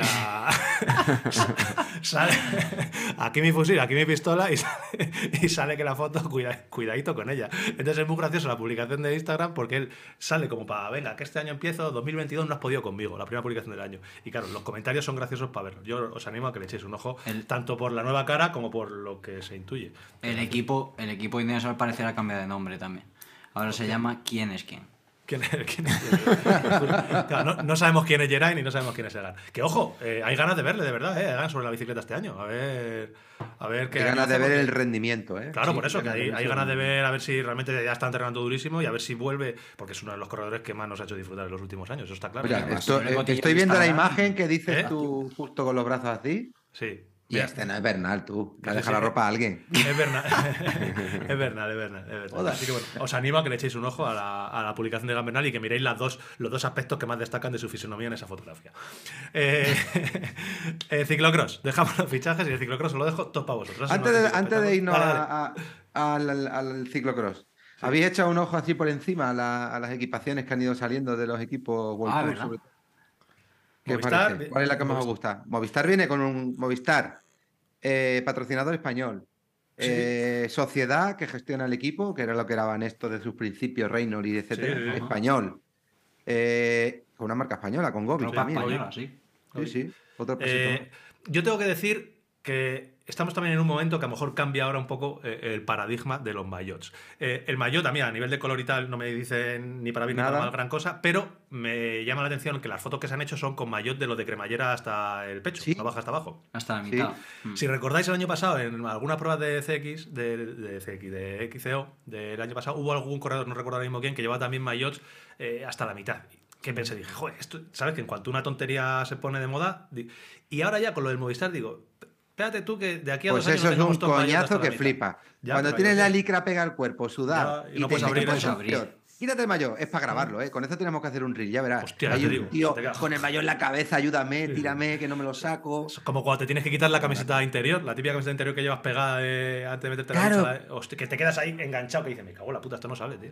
Pero el tejido de camiseta interior yo creo que es menos... Es distinto, es Sí, distinto, sí. sí. Esto Bueno, el caso que, eh, a ver para el año que viene si la mitad de los equipos no van con camiseta hasta la mitad. Ya o a lo mejor solo para las fotos, así. ¿eh? Y- y- sí, pero no, en, Word, en Word yo no he visto todavía ninguno, ¿eh? Hasta abajo. ¿Cómo no visto, no? En Tour yo no he visto ningún. Ya, hombre, sí. Bueno, Sí. luego lo pones a ver qué. Los Eh, Movistar, de hecho, llevaban con otra marca, ya tenían algún maillot así. Sí. Sí, a, lo mejor, a lo mejor es porque los patrocinadores les han dicho que luego se lo bajan y van haciendo el avioncito. Y claro, dirá el patrocinador, luego se abre en el maillot y no se ve. No veo, na- y no veo nada. Así que media, No, ya. me- media cremallera y para adelante. Ya, ya hay por, ya hay por ahí alguna imagen de, de ganador del Tour de Francia con el maillot abierto al aire Sí, y claro. solamente se ven los tirantes del maillot y, la- y le- y el cable de la radio. El cable de la radio. Yo todavía no sé la marca del chaleco aquel famoso de Flukinger. Bueno, ese, no se, ese no se supo. Madre mía, vaya pinta lleva. el Nunca se supo. No sé, eso- Yo me no- quedo no- con la de Grupama. Con la equipación de Grupama me gusta. No he mucho. visto, tío, no he visto. Ah, he visto, no he visto. La. Francés de Y, Grupama, la Francés de Y. Así, Sí, azul ¿qué tal, eh? oscuro. Siempre ha tenido equipaciones, siempre ha tenido Sí. equipaciones chulas. ¿Sigue con sus colorcitos o, o ha cambiado? No, ha cambiado, ha cambiado muy radical. Un poco al azul marino, este oscuro como el que llevaba yo el sí, año pasado. la otra equipación, ¿no? Eso es, un estilo me, así con un me gusta claro. mucho, mucho la del Loto, que este año ya no A es mí también. Pro Tour. A me mí encanta. Eh, siempre me- a ver, a mí es que el Loto me ha traído siempre loco, me ha gustado mucho. Eh, Estoy viendo la francés de Y, ¿eh? Y, Chula, sí. y el de este año me gusta especialmente. Ha habido gente que no le ha gustado absolutamente nada el, el- la equipación. Ah, ¿el Loto? pero bueno. Sí, eh, A sí porque sí le han puesto un colorcito azul y blanco, aparte de la. Son los colores clásicos del Loto, pero con unos colorcitos ahí azules y blancos. Bueno, está bien, está- a mí me gusta. Vale, ninguna va a ser igual como la que llevaremos nosotros a la Cape. Ojito Madre con el dato. Eso, Van a flipar los Tour. por descontado. Ya A ver si en breve yo creo que vamos a poder dar noticias en Destino Cape. ¿eh? De- Bueno, bueno, bueno, de la ya lo equipación. Ya lo veremos. ya lo Sí, veremos. vamos a Eh, racionarla un poquito, ¿no? Que nos dure. Que ciclocross, compis. eh, ha sido- Anda, yo no voy a decir, ¿eh? voy a decir, ha sido espectacular. Un Do- escándalo. dos o tres carreras escandalosas y os dejo a vosotros que las comentéis porque ha sido una locura.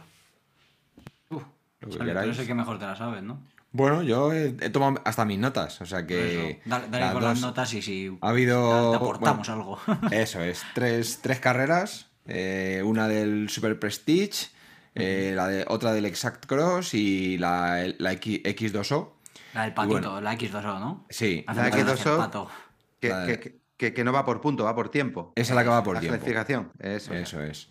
Entonces la de Super Prestige, que fue la que fue por la noche, que fue, pues eso, yo creo que ¿eh? la mejor carrera hasta, hasta de esta temporada que habíamos visto. Y, y bueno, vimos eh, el duelo entre los, entre los tres grandes, Van Aert, Van Der Poel y, y Pidcock. Y bueno, estuvo también Iservit ahí, ahí metido en, en la pomada peleando. Y, y bueno, al final flojeó, a ver, fueron todo el rato adelantándose a que tiraba uno, luego soltaba otro, o sea que fue todo el rato ahí pelea continua, es un, un puro espectáculo. Que además de esto que dices, que, mm, que es que ya dices, joder, si ya la ha metido hueco y otra vez le, se vuelven a enganchar, eh, increíble, o sea que es un- eh, yo, yo lo que veía era como eh, otra vez, porque cada vez que pasaban por. Era curioso porque a las tres últimas vueltas, tres, cuatro últimas vueltas, cada vez que pasaban por la línea de, de salida de meta, eh, pasaba a lo mejor eh, Van Der Poel primero en la línea de. Es decir, tiraba, eh, se tiraba toda la vuelta tirando Van Der Poel, marcando el ritmo, tensando él. Pasaban por la línea de, de meta, pasaban a él. Y apretaba otro, otro poco más y decías, pero Sí. ¿hasta, ¿hasta cuándo va a durar esto? Sí, sí, es, cu- es curioso. Yo, yo creo que, a ver, no, no hemos tampoco visto miles de carreras de ciclocross, pero eh, yo no, no lo veo tanto. Es- esas pasadas que se dan continuas. es- no, no es habitual eso. Limpian Bueno, el caso es que finalmente había unas escaleras antes de línea de meta y llegaron Van Aert y, y Pidcock a las escaleras. Ya Van Der Poel había perdido unos, unos segunditos. Y bueno, subió las escaleras primero Van Aert y ya, y ya ganó la carrera. Segundo Pidcock, tercero Van Der Poel, cuarto Iservit. Tuvo un Ahí- fallito ahí, Pisco, que antes ahí de la escalera. Se le y, fue eh, ahí en un momento la bici y perdió Sí, dos en la- metros. y- ah, justo antes de las la escaleras. escalera. Y, Ya, ya, Van, y Van Der Poel es ahí, Charlie, donde se desinfla en la arena. Puede ser ahí, ¿no? No, ahí hizo. Ahí Van Der Poel. Bueno, sí, hizo unas. Hizo. Por eso, es donde- ahí es donde se. de- es decir, que se, se nota que, que ya pega el bajón, le abren hueco y. Claro, se- el, al- el final, porque las primeras pasadas por la arena metía hueco. Van una Der Poel exhibición, en, la primera en la pasada. arena. Sí, sí, era de hecho era cuando parecía que se iba. Eso es, eso es. Por eso es que es una carrera loquísima. Es que es eh, increíble.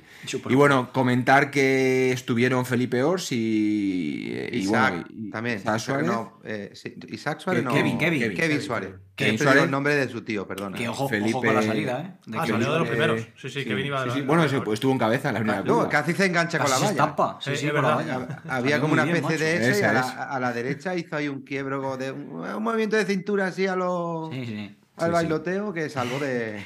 De chiripa. Y nada, Felipe hizo el 19 y, y Kevin el 28. Y luego en, en chicas eh, ganó en solitario Puck Peterse, Sí. que le ganó bastante, bastante fácil. Muy y bueno, y aquí la cuñita de que Pauline Ferran Prevot quedó la 19. La metieron 4 minutos y medio. O sea que le está costando coger el, el punto ahí a la... Han dicho, ¿no? Que tenía Al- al algo, no sé qué, había leído por ahí Sí. que había estado algo enferma. Sí, o- pero sí, pero, bueno, sí- bueno. pero sigue corriendo. O sea, que corrió esa, corrió también la del Sad Cross, también, también estaba. Sí, sí, sí, enfermilla o no, pero le están diciendo, escúchame, no vas a venir aquí a pasearte. Está, está ahí peleando. Y nada, y luego la siguiente, que fue la del Cross, ya de día, eh, muchísimo barro. Barro además no en plan patatal, sino barro con agua. O sea, había un, cha- un charquizal. Sí. Y, y bueno, pues otra vez, otra vez batalla. Otro Otra vez los tres. Brutal Eh, también, ¿eh? Es que es de- increíble. de los tres. Y, y bueno, ahí fue lo que fue más curioso fue que eh, Pisco fue todo el rato haciendo la goma. O sea que. Pisco se quedaba y enganchaba. Se quedaba, o sea que fue en la goma continua. Y, y fue en la que llegaron al sprint al finalmente. Llegaron al sprint, al sprint los tres. Y bueno, saltó Van Aert el primero y ya no le, no le cogieron. Yo pensaba que aquí iba a ganar ¿eh? Van Der Poel, ¿eh? Porque hubo un par de veces que cambió el ritmo y se iba y parece que mantenía, pero sin embargo... Claro, eh, tuvo un fallo en la última vuelta. Porque Sí. Van der Poel le metió tiempo. Y, o sea, que, que sí que parecía ya que, que se, se Se iba. iba, se iba solo, sí. Tuvo un fallito que se fue contra, contra una valla, también no sé qué hizo, y se enganchó un poco. Oh, casi se, casi se cae, sí, en el, en el barro este. Se sí, cogió un el enga- barro tuvo un enganchón, se- tocó valla, sí, y sí. entonces ya le cogieron y ya llegaron al... No puede, no puede luchar, Charlie, no puede luchar eh, Van Der Poel contra el Lacervento, ¿eh? Eso es. ¿Cómo- ¿Cómo se abre hueco luego, eh? dos A- victorias de Van Aert eh, con Pero el Van. Der Poel lleva también un láser, ¿no? No, el Abus Abus. Airbreaker, Ah, y Abus. Abus, Y Abus. Muy muy- un casco muy bonito, por cierto, para mi gusto. Sí, Yo tengo uno. pero- Van ¿Tú Aert tienes fue con el casco fetiche y ya no falló. Ya no falló. Ahí lo clavas, ¿eh? Siempre. Es una Sí, garantía de eh, éxito. Y bueno, en Ah, chicas. Ah, Ah, en eso, sí, chicas eh, ganó Van, Van Anroyd Y bueno, aquí eh, Paulín quedó la 14 y bueno, he vi- viendo las clasificaciones he visto que Lucía González Blanco, ¿vale? La campeona de España, hizo la 13, eh, decimotercera por delante buena de... carrera. Oh, qué carrera. buena. Aplausos, Antonio. Tocayo. Aplausos, Aquí botón. botoncito. vale, aplausos. Y bueno, ya, me he puesto a mirar el, el Instagram y no estaba del todo satisfecha, pero joder, yo creo que hizo buena, buena Bueno, carrera. Sí, bueno, sí. Bueno, pues que nos dé una alegría aquí en Calpe, ya está, cuando, o sea, en Benidorm, perdón, Benidorm. en la Copa del Mundo Benidorm, que nos dé una alegría y se desquite ya de... Yo quisiera hacer el 13. sí, no, también, bueno, mencionar a Sofía Rodríguez también en esta hizo el- la posición 20, ¿vale? Para que... Vale. para- Dejándose ver. Y bueno, la última, la del, la del X2O, en Val, que aquí no estaban, no estaban ni Van Der Poel ni, ni Van Aert, Se quedó Y- solamente el peligro. Pero sí estuvo ahí Pizco. Y bueno, Aquí hay que preguntar a ¿Qué pasó? va, Espectáculo siempre, ¿eh? Cómo se va tal día como ¿Qué el pasó? 31 de diciembre con gafas Oakley y cómo se va el día 1 con esas gafas nuevas que han sacado que no sabemos si van bien o mal. Y decía, oye, ¿y cómo van? En menos de 24 horas de cambio. Claro. Eso es como lo del casco. Si es que Ah, cuando, ¿pa' qué cuando ca- pa' algo, qué toca? ¿Pa' qué cuando toca? algo va bien, ¿para qué cambias? Pues yo creo que se le cruzó. Bueno, contad lo que pasó. Que sí, Bueno, el contad caso es ahí, que eh, pues estaba ahí eh, Iservit, Van, Van Torenhoe y Pisco peleando. Pisco se fue. Parecía que tenía la carrera controlada, parecía que, que iba a ganar. Y igual, pues en la última vuelta, ya casi celebrándolo, hizo un vuelo en unos dubis que había bastante espectaculares, que o sea que se, se- se volaba, ¿eh? Se Sí, volaba, sí. pero claro, la caída era caída sobre barro deslizante. Y bueno, pues se le, se le pegó una cruzada, se fue contra la valla, se, sa- se salió. Salió De del hizo daño, tuvo se hizo muchísimas daño, ¿eh? incidencias durante todo el recorrido él y muchos más. Claro, ahí en, en esos dubis. Sí, sí. Van- pero no solo ahí, Zonnehoe se cae ahí, ¿eh? Se pega un golpe Sí, fuerte, también. sí, sí. Y una chica también se ve que, que tiene ahí un... Pero es aparte, durante, durante todo el recorrido de- de la- del circuito, en este caso, había varios puntos que era o pasabas bien o tenías incidencia. Sí. La zona de la campa aquella contraperaltada yo la veía y era Sí. horrible, o sea, Uf. era tremendo. La zona de la arena era una arena peleona que decías o pasas del tirón o, o tienes que pasar Sí, andando. Los tablones venían como de una curva, casi sin velocidad, que lo pasaban de una manera muy lento, que yo decía, como pillen con la rueda delantera, se va a ver como la imagen esa que anda por ahí rodando viral, Sí. que se come el tablón delantero y se come el te- volando el segundo. Era puteo continuo en el circuito. Era un puteo continuo, sí, sí. Pero el vuelo ahí ya lo remata, ¿eh? el pico. Y entonces, bueno, ya al final ya, a ver, sí que sí, sí que estuvo ahí con ellos, pero como que se desconcentró un poco y bueno, pues ganó Iservit, eh, Van Zonenhoe segundo, Pizco tercero. Eh, Felipe Or también estuvo, que hizo el, el 12, el 12. Y en chicas ganó... fila, Felipe. Sí, en chicas ganó Fem, Fem Van Empel. volvió. Con su nueva eh, bici. nueva bici, Cervelo.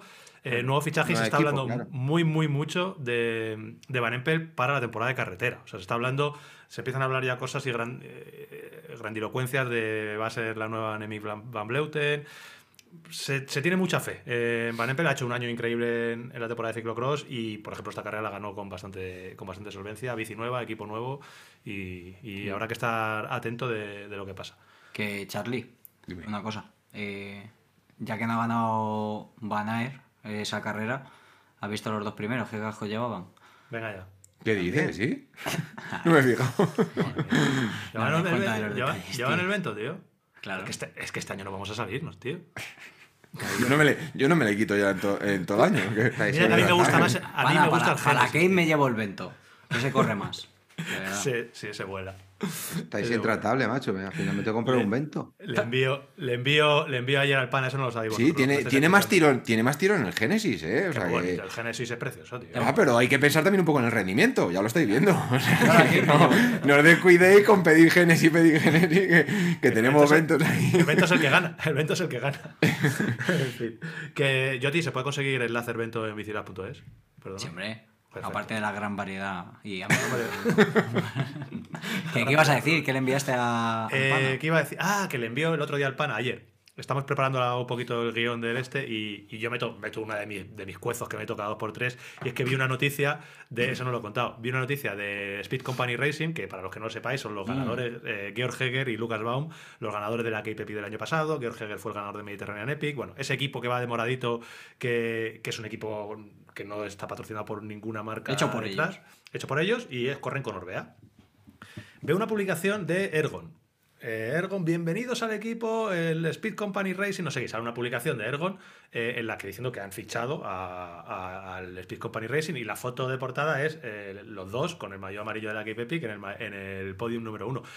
¿Qué entiendo yo que soy imbécil?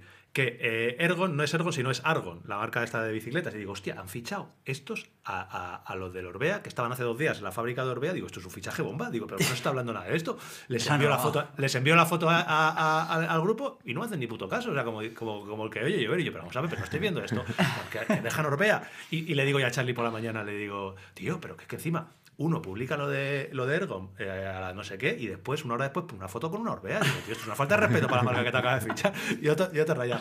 ¿Qué pasa? Que no es, no es Argon, como yo pensaba, sino que es Ergon, que es una marca de componentes y de, de puños y de sillines y de tijas. y Claro, cosas ergonómicas, además. pero O sea que- En fin, que bueno, que, que menos mal que me he dado cuenta porque si no yo hoy en noticias hubiera contado por todo, hubiera abierto con el Spin Company Racing de Orbea. O sea, hubiera- bueno, el caso, que cu- cuento todo esto. La foto que envío es la del mayo amarillo de la Epic, se la envió al tocayo y el, el tocayo.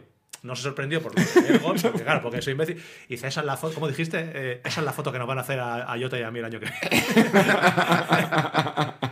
Tal cual. en el podio. Y el, otro to- y el tonto los huevos de. Está la de imagen de Jota y mía en, en la skate del año que viene. Eso, eso. Y Jota dice, no sé cómo puso, eh, amén, o sin palabras. No hay más eso. palabras. No hay más palabras. Vaya, A tomar por culo la noticia. De vaya, hostia, menos, menos mal que, menos mal que me lo habéis dicho antes, porque si no lo hubiera contado aquí, que al final lo acaba contando. Que, que bueno, no sé si tenéis más que no, noticias. lo que nos reímos. Joder, eh, ¿tenéis más noticias o, te- o tiramos ya de nuestras mierdas? Que viene cargadito, ¿eh? Hoy viene cargadito de mierda esto. Qué pecha de mierda, ¿no? Sí. Madre mía, Ojo el nos papel, encanta. En realidad nos encantan las mierdas, ¿eh? Yo no lo sé. Sí, hay. Si se comieran estaremos también, todo el día comiendo mierda, ¿eh? Es lo que más le gusta. Venga, abre Jota. Venga. Nuestras mierdas.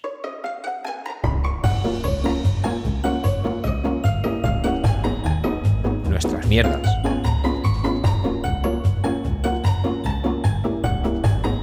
Nuestras mierdas 2.0. nuestras mierdas de la Season 2, correcto. Y justamente, muy bien dicho Antonio, porque hemos dicho que la Season 2 íbamos a tener novedades y vamos a empezar con novedades.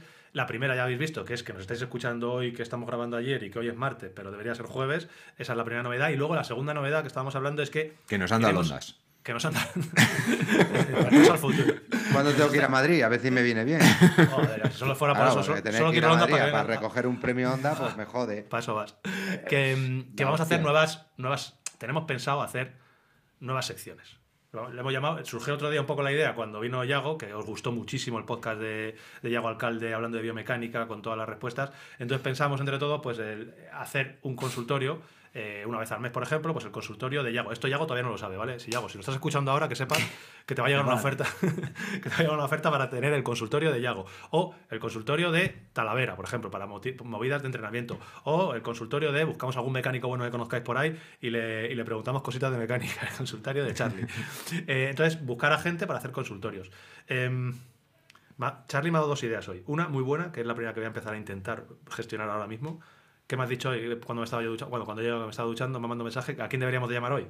Aguante Hombre. Superbiker. Acabando el, mas- el Master 50, Claro. ¿no? Sí, porque yo, yo quiero la. lo también, ¿Era 40 o 50? Wanda? yo en nuestra mierda me gustaría meter una sección que es Hoy conocemos a.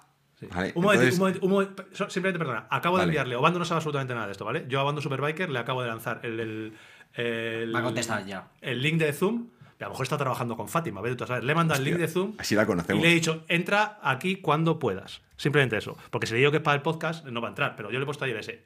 Su- suele estar pegado al móvil, entonces en cualquier Sí, momento sí, puede sí. aparecer. Va a entrar. Si aparece. A no se- ser se- que esté mirando la bajada de, eso, del que está- que- entonces esté deja el móvil en el bolsillo. eso sea- Eso es lo que queremos saber. Si Obando Superbiker entra, separa las rotativas, eh, independientemente de lo que estemos hablando, y, y Obando es el rey y dueño y señor del podcast. Charlie, eh, esta- ¿qué querías tú sección? No, ¿Qué- qué comentaba que, que yo, pues eso, eh, como novedad, me gustaría hacer en nuestra mierda una sección de Hoy conocemos a.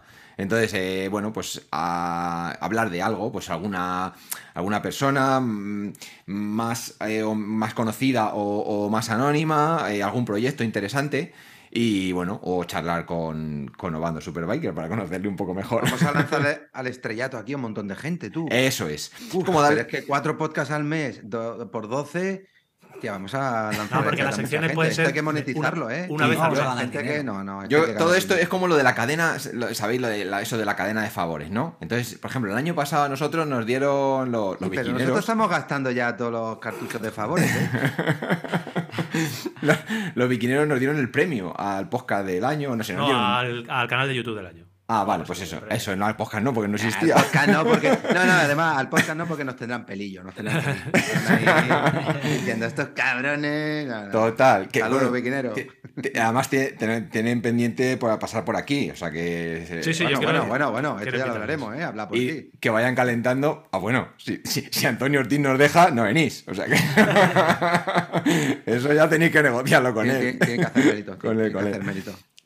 Y bueno, nos lanzaron ahí al, al estrellato. Y bueno, pues yo creo que es buena idea. Si nosotros podemos, como tú dices, Antonio, hacer famoso aquí a un montón de gente, pues, pues esto es una cadena de favores.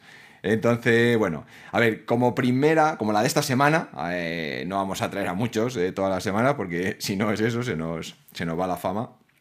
Eh, yo quería mm, dar a conocer un proyecto solidario, ¿vale? Que es el proyecto Angliru 195, ¿vale? Entonces es un, es un proyecto que está mm, hecho, pues, eh, em, detrás de, de una niña que tiene, que tiene síndrome de, de Charge. La niña es Nayara Lillo, ¿vale? Y está su, su familia, su, su padre principalmente, pues está haciendo una serie de, de- de actividades, sobre todo corre maratones, y bueno, pues hay uno que va a hacer eh, la semana que viene, el día 14, que es un maratón especial, ahí es de- en Asturias, va desde el, desde el Museo de la Minería hasta el Alto del Angliru. ¿Vale? Entonces, bueno, pues eh, lo que hace al final pues, es una recaudación de, de fondos para, para ayudar a- a su hija.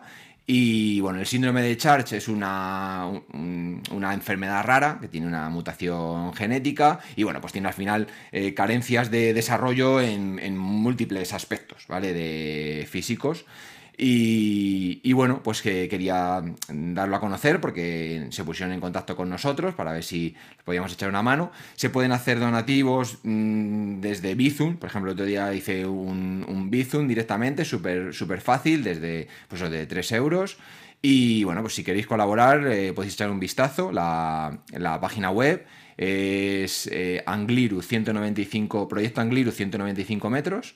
Lo voy a poner Y- en la descripción, ¿vale? Eh, Siempre Vale. digo y nunca pongo las cosas, pero esta sí que la voy a poner seguro, eh, porque si no es un poquito complicado. Así que pondré en la descripción del podcast el enlace al, al proyecto. Y luego, pues un poco la recaudación de fondos. El objetivo, uno de los objetivos que es, es que quiere hacer un. Se quiere hacer un. Está de una foto también, una bici. Una bici silla. ¿Vale? Entonces es, eh, lleva la silla delante, es como las, como las bicis de cargo, pero en lugar de llevar delante lo de la carga, pues es una, lleva como un, un bucket de adaptado para que pueda ir la niña. Y bueno, pues al final que pues hacerla disfrutar de, pues, de- del medio ambiente, de, de la naturaleza y de salir a pues hacer, hacer rutas como nos gusta hacer a nosotros.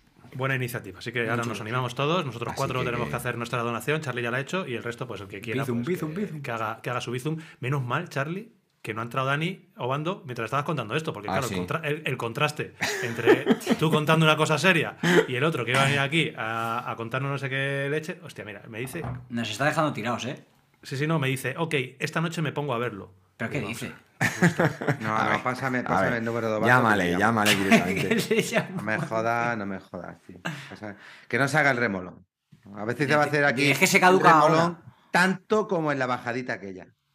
Que el que no sepa de lo que estamos hablando, que mire el vídeo. Le he puesto es urgente, ¿eh? A ver si se va, se va a asustar, va a creer que estoy en situación de. de- pero bueno, Va a soltar Obando- el o- o- gotero. Obando no se entiende. Bueno, pa- lo que dice, lo que dice Tocayo, que esto viene a raíz de eh, el último vídeo que publicamos en, en Bicilab, que es un día en las carreras o algo así.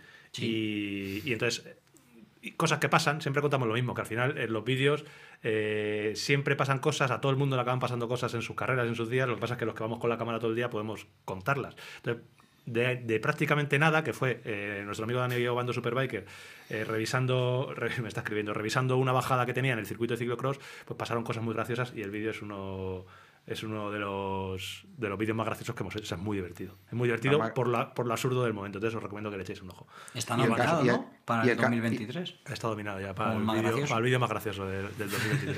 aunque en el 2022. No, y hay que ponerse en su piel, ¿eh? Porque al final él está ahí y realmente no lo ve claro. O sea, no se tira.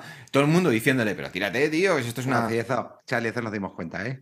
Que no lo ve claro. No lo había Claro, pero, pero, que, pero que realmente ya cuando, Sí, cuando ves pasar a cuántos contaste, 80. 40 40. personas. cuare- 40, 80 ciclistas que se tira todo el mundo y no pasa nada. Me encanta cuando está serio y le pregunta, ¿lo ves claro o no? Tú, ¿Qué con calma, ¿eh? loco? Con calma, con calma, con calma, Dani. A ver, Y, yo su- y eso- pasa otro y, y, y lo baja toda hostia. Y- y- y bueno, el ¿qué? niño, pasa claro el no, niño. bando. Y, ahí él peleando con él mismo. Puta, tú. Yo un me di tres eh, vueltas al circuito para reconocerle y las tres estaba, le vi en el estaba mismo él. sitio. Claro, claro, no, es que tu- tuvo 40 minutos. Bueno, no vamos a hablar más del tema por si entra. Eh, nuestra mierda estamos. em, Sí, sí, pero de la cafetera y del café que te tomaste en este vídeo, Esa eso no lo cafetera hablado. es- está, está todo el mundo Ah, invitado. vale. to- todo lo, todo lo Ah, claro, claro, claro. vale, la cabecera, ese 1.49 Venga, va, del llévatela, podcast. llévatela tarteso, la ponemos en la carpa. Pues lo he pensado. ¿eh? Lo he pensado en llevármelo a- ese. Pasa que tú. necesitamos, necesitamos cierta. Pero Vamos a café darle de una calidad, vuelta. ¿eh? Café Vamos a de darle una vuelta. No le des tantas Vamos- vueltas, no. Sí, porque hay que pensar, necesitamos No. electricidad. Un poco de Buena, eh, No, de sí, primera. no, de infraestructura adecuada. Eso, necesitamos. Bueno, ya, ya hablaremos. Hombre, podemos hacer una cosa, ya que estamos, lo que pasa es que tampoco es plan de andar mareando la cafetera, podemos hablar con Coloma y que nos deje colocarla en el pado, que va a estar segura y con un espacio habilitado. Separa las rotativas, separa las rotativas. Atención. Espérate, estoy nervioso. ¿eh? iPhone, Se, se iPhone está está conectando. conectando, se está conectando un móvil. Se está conectando. Se está Tan conectando Bando Superbiker. intenso. No tiene nombre, ¿eh? iPhone está conectando. Él no sabe lo que se va a encontrar porque dice ah, que es una aplicación de Zoom. Él ahora mismo no sabe lo que va a encontrarse cuando se ilumine su móvil. A captura. ¡Obando! ¡Vamos! ¡Bando! Aplausos, tío, pon aplauso, Antonio, dale el botón. No tiene conexión, tío. ¡Bando! Mira, Alex. Vamos. Estoy Eh, saliendo del portal. Espera, cobertura. Dani. Eso, Ah, eso. A ver, a pilla ver, a ver, a ver. Ahí, a ver, ahí, a ver, a ver, espera. Esto de Movistar es una mierda, tú. Vale, otro, otro patrocinador. otro patrocinador que hemos A tomar por culo, venga. José ¿Qué Ramón, no se lo luego, luego critican al equipo, pero es que no vale ni, ni la línea telefónica. Escucha, no, lo que pasa es que cabrones me pillan, me pillan a quemar ropa siempre. Mira, mira, ahora te este, escuchamos bien, tío. Me dice este, a ver, un día antes, Dani, descárgate la aplicación. Yo la descargo, me registro. No, toma, ahí. Joder, un día En a la aplicar frente. Con lo que no te puedo decir en la mano. O banda de frío, de frío vas bien, ¿no? De frío. Aquí en Madrid no hace frío ahora, ¿eh? Lo que pasa es que voy en la bici. Te veo con Ah, los guantes vale. puestos. Ah, ojo, mira, que ¿qué- No se baja de la bici. Es ¿Qué que es muy vienes de ver a, ¿Qué vienes de ver a Fátima? Vengo de atender a un paciente. No es Fátima, es otro. Pero luego irán de Fátima. Ahí donde le tenéis, eh, Obando es el mayor trabajador que yo conozco del universo. Es un, Sí. a ver, es un fenómeno mundial. Los que, que lo habéis visto en el vídeo eh, ya os hacéis una idea de qué tipo de persona es. Es un, es un, es un superhombre. Está todo el día trabajando y va todo el día trabajando con su bicicleta porque es un amante de, la- de las bicicletas. Y va verdad. siempre con su. Siempre con- ¿Es verdad o no es verdad, Dani? ¿Estás siempre con tu Sí. bici o no? ¿Con su, es bici, con, con su bici o con su niña? Con una de las dos cosas. Siempre. Ahí va. Uy, va. a tomar por culo. Obando, ¿no te, ca- no te caíste en la bajada del ciclocross y casi te caes en el parque andando? ¿Qué Escucha. te haces? Escucha, Antonio, Antonio. Dime. Tengo 35, cabrón. escucha. Y escucha, y me, ha- me has traumatizado tanto con eso, me cago en la leche, que te voy a decir que me voy a cuidar más. Hasta me he comprado cremitas para la cara y toda la. Eres un grande, Obando, me has enamorado. Mira, ¿sabes a quién te pareces, tío? Un montón. A ver, Ah, eh, ojo, ojo que fue líder A del Tour de Francia. No, no, no, no, no, no. Víctor Hugo Peña, tío. Joder, Víctor Hugo Peña. no, Míralo no, bien. ahora, ahora lo buscaré en, Yu- en, en- en Google. Víctor Hugo Peña barra Obando Superbiker. Madre Que Da- mía. Da- Escucha, Dani, si- simplemente pero- no te quería. Dime, dime. No, no, habla tú, si eres el Antonio, protagonista. Sí, sí. Antonio, mira, ponme Antonio. Es que Antonio Ponme a Antonio. un escucha, pero no Antonio este, el otro, el, Sí. el- el- el- el profesional del ciclismo. Escucha, Antonio, faltando. Dime, dime, dime, escucha lo que te voy a decir. Dime, grande. Tú eres. llevas años montado en la, en la bici, pero tú no hubieras visto la bajada, tú. Escucha, pero es que eso era, eso era, ey. Joder. Y este cabrón me dice, pasa un niño de 10 años, pero un niño de 10 años, ¿qué- ¿qué más le da romperse un hueso si se cura en 10 días? Eso es verdad, ¿eh? Eso es verdad. Es cierto, es cierto. No lo tenías muy Escucha. claro, ¿eh, Obando? que, escucha, que mi, mi- a ver, yo tengo, a ver, yo hago el deporte este porque me gusta pasármelo bien. No me gusta ir con una escayola tres meses como. Ni con un estrés encima. Escucha, que cuando yo, escucha acá, el otro día te voy a contar lo, lo que me pasó con Charlie saliendo de una carrera en Cenicientos. Me dice Charlie, ¿qué tal, Charlie? No, bien, en la salida. No, no, fue en, en Sevilla la nueva. Bien, me dice, no, yo me he roto este hueso, este hueso. Me cagué, yo ya no, yo, ¿y de dónde te la.? No, en las salidas. Yo ya dejé que todo Dios se fuera. Yo salí acojonado. Claro, Bando, además con 50 años no te curas igual que con 35, ¿eh? No, lo que pasa, a ver, hay que ser conscientes, hay que usar el deporte este. Si no, a ver, a ver, el día que pongan un billete de 500 en las carreras, te digo yo que me pongo como un puto new y no me aguantan. pero escucha, pero es que es que Si Fátima siquiera- te paga bien. Mira, eh, no, escucha. 500. Escu- Escucha esto, los- las federaciones, tú ganas un Open de España y te suben un podio, te dan tres aplausos y te dan una medalla. Y ya está, Hostia, para de el, contar, ¿eh? el, el obando más crítico, ¿eh? Ojito, el obando más Yo crítico. te voy a ahora, ¿eh? decir una cosa. Yo, el día que tenga dinero, yo voy a hablar con dos, tres amigos organizadores que tengo aquí en Madrid y voy a poner premios en metálico. Porque ya está bien de que la gente se sacrifique tanto para ganar carreras y algunos incluso hasta arriesgan su vida haciendo prácticas no normales de, de salud, ¿sabes? Madre mía, No, no, chapan, verdad, el, es no verdad. chapan el canal. Es verdad, No, llevas razón, Obando. Pero solo, pon, pero solo pon premios si haces esta carrera para los élites, ¿eh? Para los Master Pro Tour, por favor, no, porque entonces ya la liamos. Bastante tenemos ya con los Master Pro Tour que sin haber un duro están medio enfermos todos, como para ponerle un céntimo. Ya la hemos liado. Claro. Y encima tienes que pagar, escucha, la- la- la- las carreras. Pagarlas y, ganas, te, pegas una paliza. Algunos dejan a sus familias por, estar entrenando y, tronco, es que no, es que hay que poner los pies en la tierra. Obando, yo fui una vez a correr una tournée por ahí por Europa de ciclocross, en el 2006 creo que fue. Hice tres carreras, dos en, dos en Bélgica y una en Holanda. Y me acuerdo de la primera de Bélgica, que además era Koppenberg. Me vienen y me buscan y me dicen, toma, y me dan un sobre con mi dorsal. Digo, ¿y esto qué es? Lo abro y había dinero. Venga ya. O sea, me habían dado dinero por salir. Pero escucha, antiguamente aquí, antiguamente aquí, pagaban los primeros tres lugares. Si yo hablo con, con amigos con Merchan, con, con amigos viejos del ciclismo, con Carreño, me decía que antes las carreras, te lo juro, daban 200, 300 pavos, te motivaba. Pero es que ahora tú, si es que, eh, si es, que es de locos. La Tenemos que, encontrar, tenemos que encontrar patrocinadores. Al final, si No, es no, que sí, hay que claro, pagarlo de que algún sitio. detalle. Es que es el detalle, que empezaron a cerrar eh, la- los sitios y luego es que no te lo pierdas. Es que lo peor de todo es que dices tú, voy, a, voy por el avituallamiento, aquí lo recupero. Es que yo nunca como en los avituallamientos. Yo, No, yo no, nunca no, no. paro. Tú te lo llevas puesto ya. Los que, Tú te lo gastas el día de antes, en la tienda de Charlie. los que vamos, los que vamos a tope. A, a Charlie lo que le debo, eh, no, no le acuerdes que igual y que me lo cobra aquí mismo. Que Dani, eres un puto fenómeno, te crees, sabes que te, sabes que te, grande. ama- sabes que te amamos sobre todas las cosas, que eres el espíritu y el alma de, de nuestro equipo y siempre estás ahí animando tu Sí, sí, cencerro. es, el, es el team manager del bicis, que Sí. queda aquí bien Bueno, claro, tu- y es el que. Tu que cencerro siempre está con nosotros, es el que se encarga de publicar todas las cosas ¿Sabes que la historia del cencerro, Frapper? ¿Cuál es? Cuéntamela.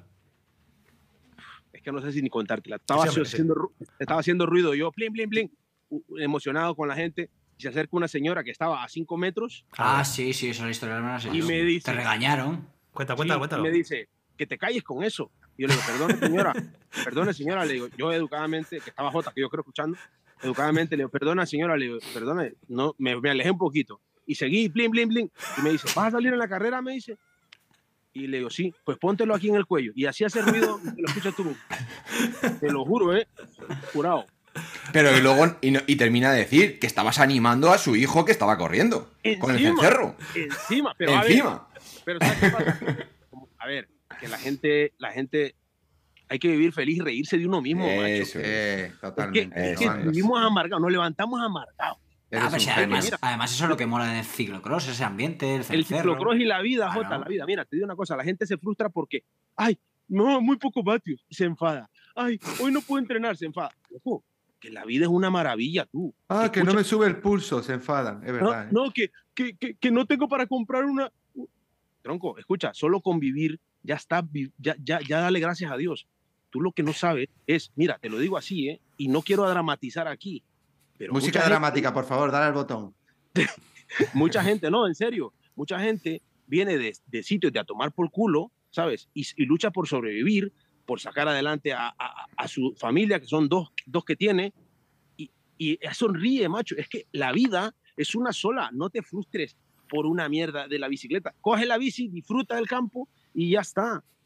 Y que si vas a una prueba de, de- de- deportiva, en que este caso de es- ciclismo, Mira, tengo colegas, mira, ya lo ha dicho Antonio. Tengo habla, habla, habla, Bando. no, no voy porque no estoy bien. Que a mí me suda la polla estar bien o no, perdona la palabra. Escucha, que yo, yo- que el día que pongan un billete de 500, te lo digo así, Antonio, porque tú algo- al- alguna vez organizarás algo, yo iré, y el día que pongas 500 pavos, te lo juro, mira, me inyecto de todo el A ver, a ver. No, no, no, no, no, no, no, para el carro. No, qué broma, qué broma es. No, no, pero te juro que el día que pongan, el día que pongan billetes, tronco, y entonces yo dejo de trabajar. En mi trabajo yo, yo intento ser el mejor. Tú preguntas por mí la gente me adora porque intento ser el mejor ahí, porque yo ahí es donde tengo que luchar.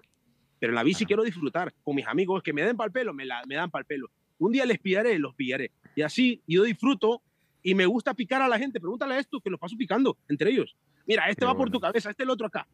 Porque es a esto, esto es el ciclismo, así es. Y disfrutarlo.